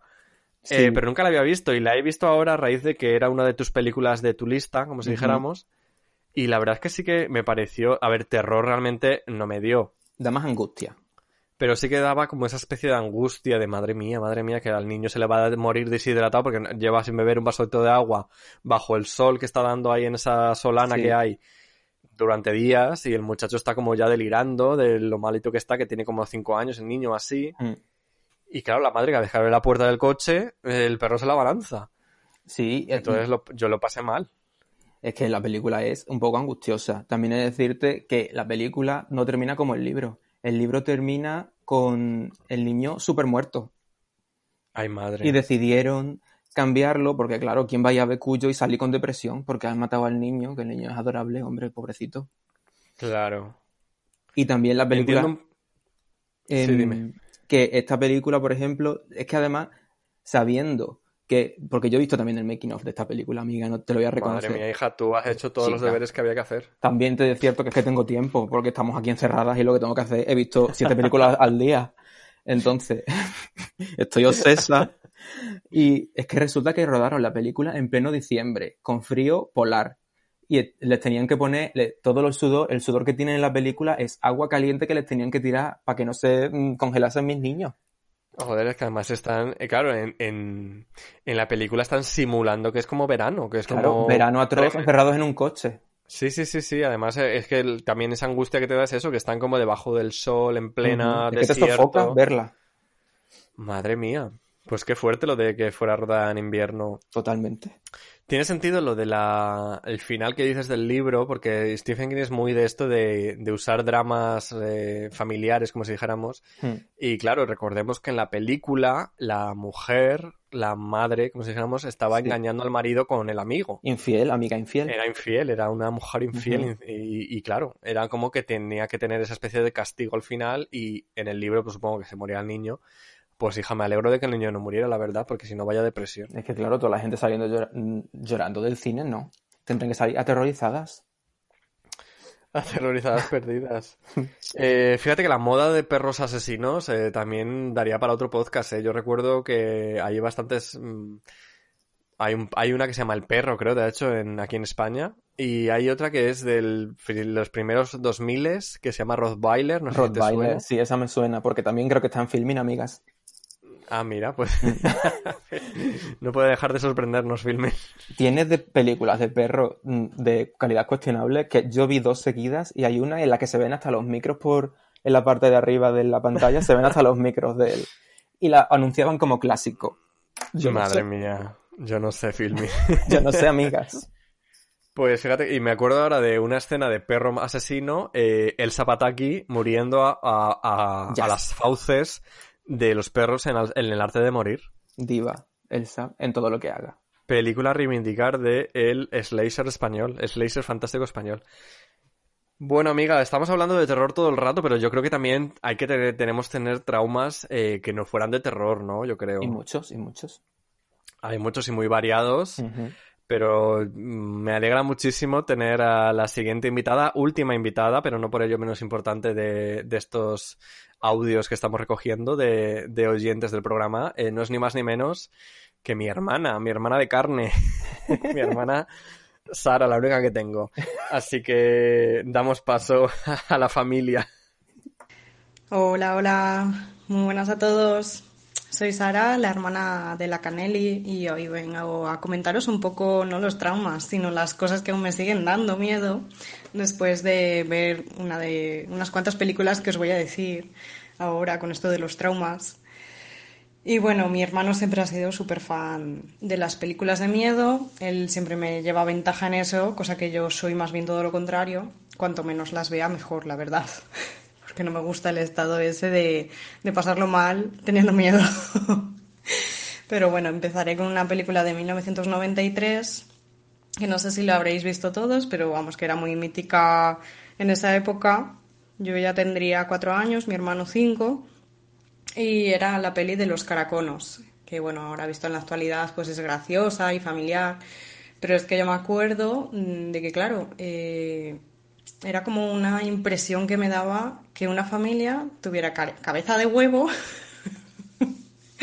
caracono más bien, eh, tuvieran los dientes afilados cuando se enfadaban y que encima durmieran eh, de forma vertical. Y bueno, había una de las escenas en la que salía, que me acuerdo muchísimo de esa escena muchas veces, porque, no sé, me recuerda como un intestino grueso por dentro o algo así, que era una escena en la que aparecía el caracono, pues, eh, en combate con un monstruo. ¿sabes? Y para mí eso, vamos, es que yo me acuerdo que tuve pesadillas y todo con eso.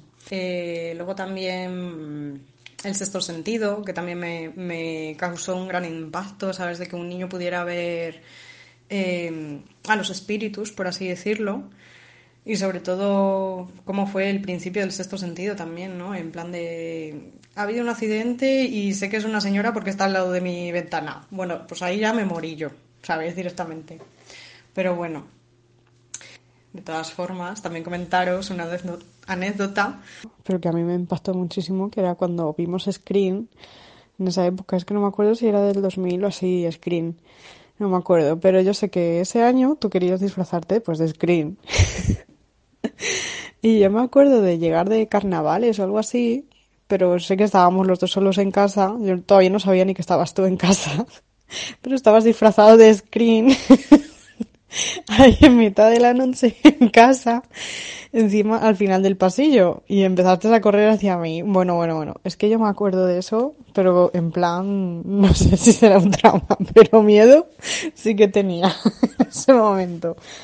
Vale, reconozco que yo era un poquito hijo de puta también y cabroncillo. Eh, tomé el relevo de esos familiares eh, que, asustan ¿no? a los pequeños y en este caso pues a mi hermana la pobre tuvo, tuvo que sufrirme cuando, cuando, cuando eso tocó.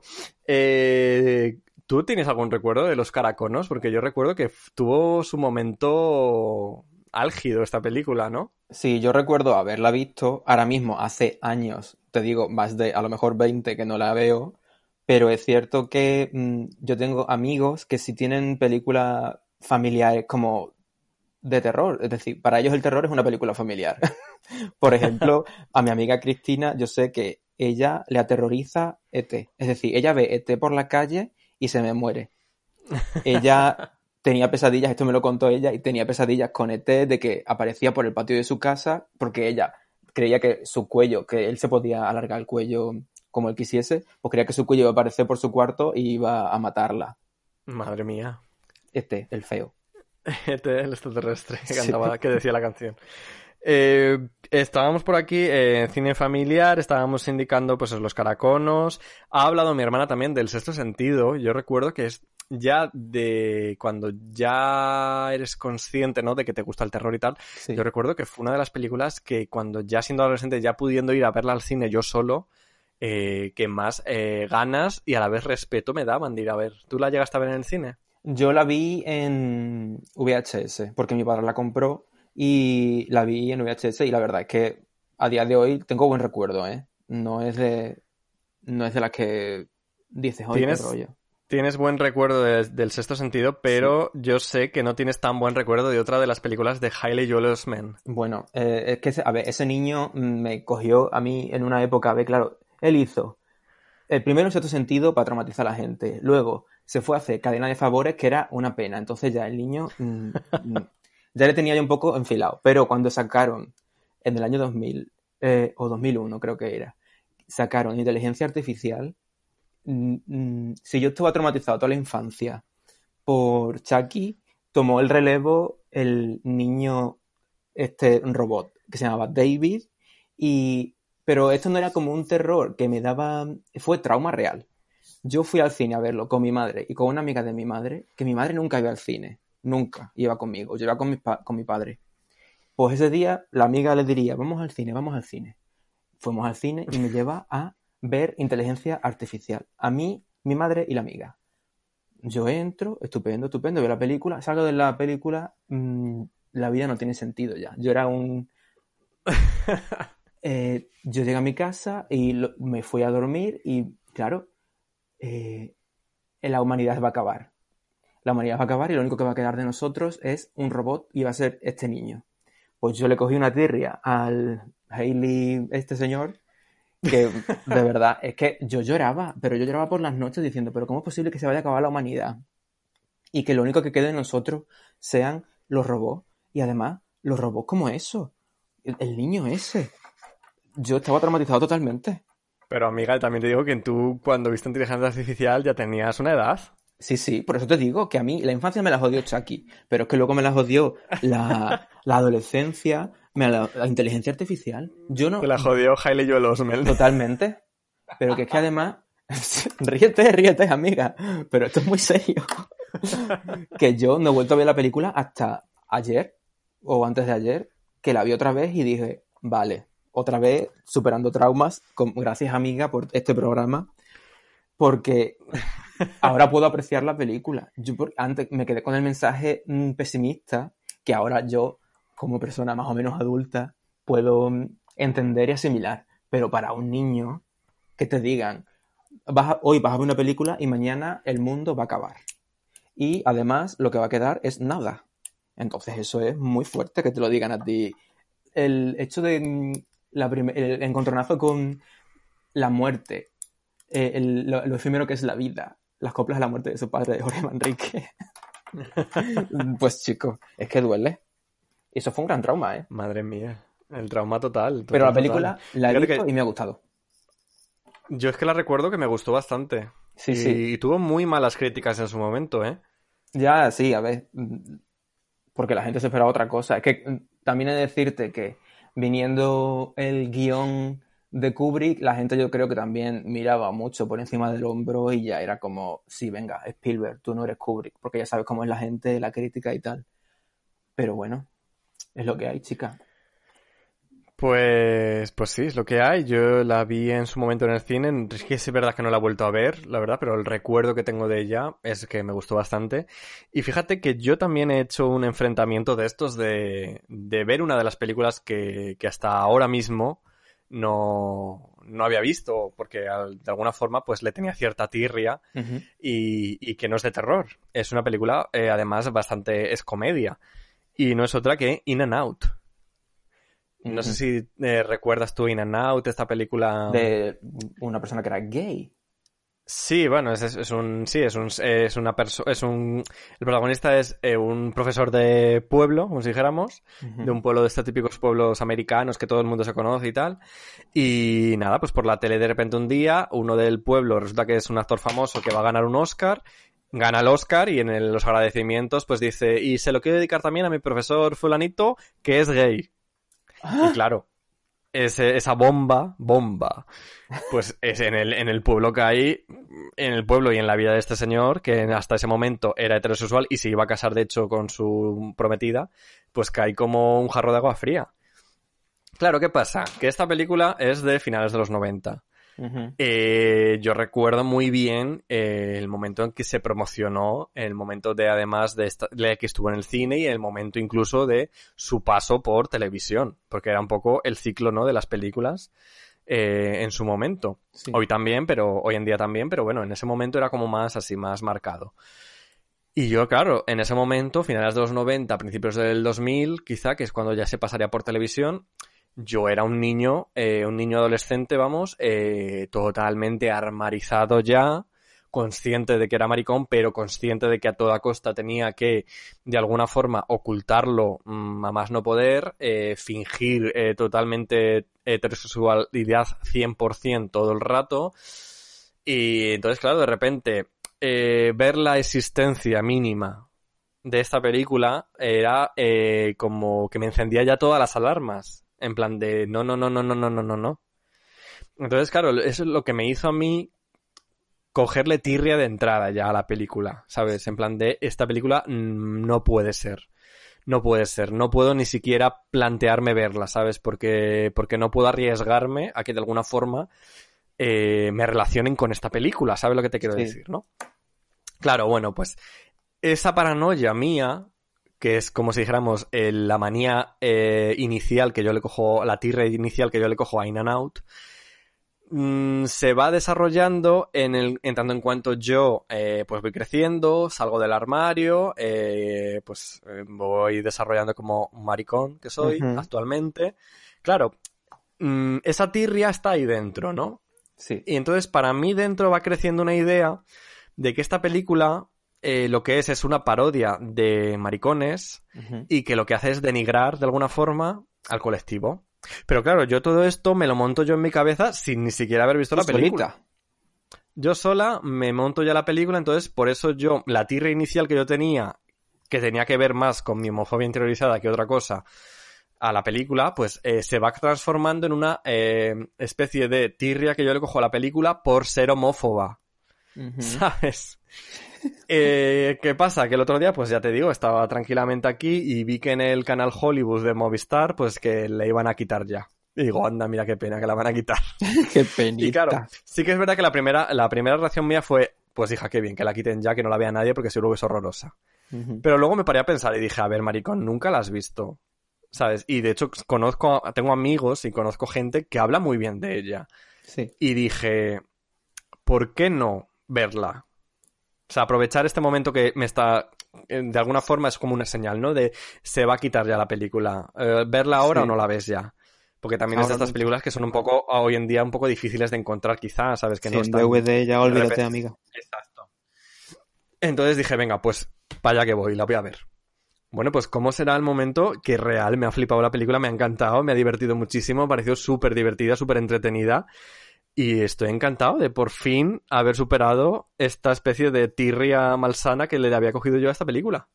¿Y ahora tú crees que si la hubieses visto de más pequeño, te hubiese ayudado o te hubiese... ¿Cómo te hubiese sentado eso? Pues a ver, eh, a ver, ho- hoy en día, claro, mm, te puedo decir lo que sé, lo que sea, pero no lo sé. Realmente no sé cómo hubiera reaccionado yo si esta película la hubiera visto eh, en su momento. Quizá me hubiera ayudado de alguna forma. Es que, Es claro, posible. como hemos empezado viendo mm, eh, Hollywood, hemos empezado hablando de la serie de Hollywood. Al final de la serie se ve como la representación de... La representación importa, claro. Sí, sí. Y la verdad es que me parece... mm, y yo creo que a lo mejor te hubiese ayudado y creo que es mm, la representación de ver un maricón en la tele, pues que quieras que te diga, siempre importa y, vamos, y ayuda. A mí a- esas cosas me ayudan. Gracias a las películas he superado muchos traumas y bueno, gracias a este podcast he superado muchos traumas que me dan las películas.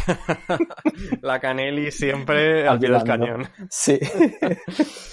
Pues quizás sí, o sea, quizás si hubiera visto esta película en su momento, pues me hubiera ayudado a superar bastantes mm, cosas en mi vida que vinieron después o que vinieron durante, que estaban viniendo en ese momento también, de adolescencia oscura, ¿no? Que yo recuerdo así, pues, eh, de, de- de enfrentamientos internos míos, ¿no?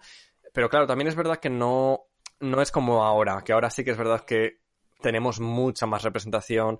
Eh, en ese momento, pues veníamos de una época que sobre todo a los maricones en el medio audiovisual siempre se les ridiculizaba de alguna forma. Eran una puta broma. Siempre, claro, siempre tenían esa especie de... El chistecito. eh, el chistecito, el tilín en la voz, así un poquito, ah, nos amanerados. Entonces, claro, eh, a mí es lo que me hacía estar más alerta y de repente que una película, mm, toda su trama girara en torno a eso, pues es lo que me hacía más estar muchísimo más alerta. Alerta, sí. Hoy en día, eh, claro, no sé, no te puedo hablar por boca de un niño adolescente de hoy en día, pero hoy en día yo creo que hay muchas más referentes y muchos más ejemplos y muchos más productos en los que puedes encontrarte identificado. Sí. Que eso es muy guay y eso ojalá lo hubiéramos tenido nosotros también. Sí. Pero claro, eh, yo creo que nuestras experiencias no son comparables. Hmm. No sé, igual me estoy aquí rayando yo un poquito. No, hombre. Pero bueno, me alegro de al final, por lo menos, haber hecho justicia eh, a esta película y haberla visto y, haber recono- y poder reconocer que de verdad que es muy divertida y que además tiene muchas cosas que... Sí que es verdad que tiene muchos chistes y muchas cosas que en su momento la hubiera visto en plan bien o en plan mal, no los hubiera entendido, porque son en plan, pues muchas cosas meta y cosas así muy chistes como internos del colectivo, chistes de maricas de antaño, ¿sabes? Porque Sí. al fin y al cabo el Franot yo creo que es maricón, no lo sé, ahora me estoy lanzando a la piscina, pero mm, yo creo que sí. Ni idea, amiga. No sé, bueno. Pero vamos, que me apunto a la a- película, ¿eh? Me la apunto porque yo no la he visto. Ah, pues eh, de verdad que es muy divertida, te la recomiendo. La veré mañana. Pues nada, amiga, hemos llegado al final de nuestro programa de traumas infantiles. ¿Con qué quieres acabar? ¿Con qué canción te apetece que acabemos? Pues mm, mm, me parece que estaría bien poner mm, Buenas noches, señor monstruo, por ejemplo. Buenas noches, señor Señor monstruo. monstruo. Pues eh, vamos allá con Regaliz, con el grupo de Regaliz y con esta canción de, de este tema de la, de la película Buenas noches, señor monstruo.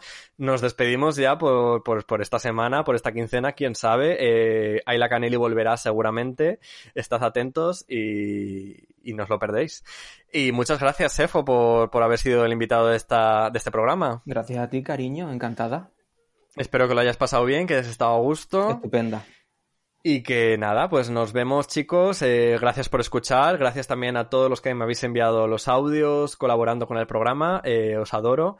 Y a vosotros oyentes, pues nada, suscribiros. Me eh, eh, Siempre he querido decir esto de suscribiros y nun- nunca me acuerdo. Suscribiros al canal y nada, espero que estéis bien, que la desescalada vaya bien para todos.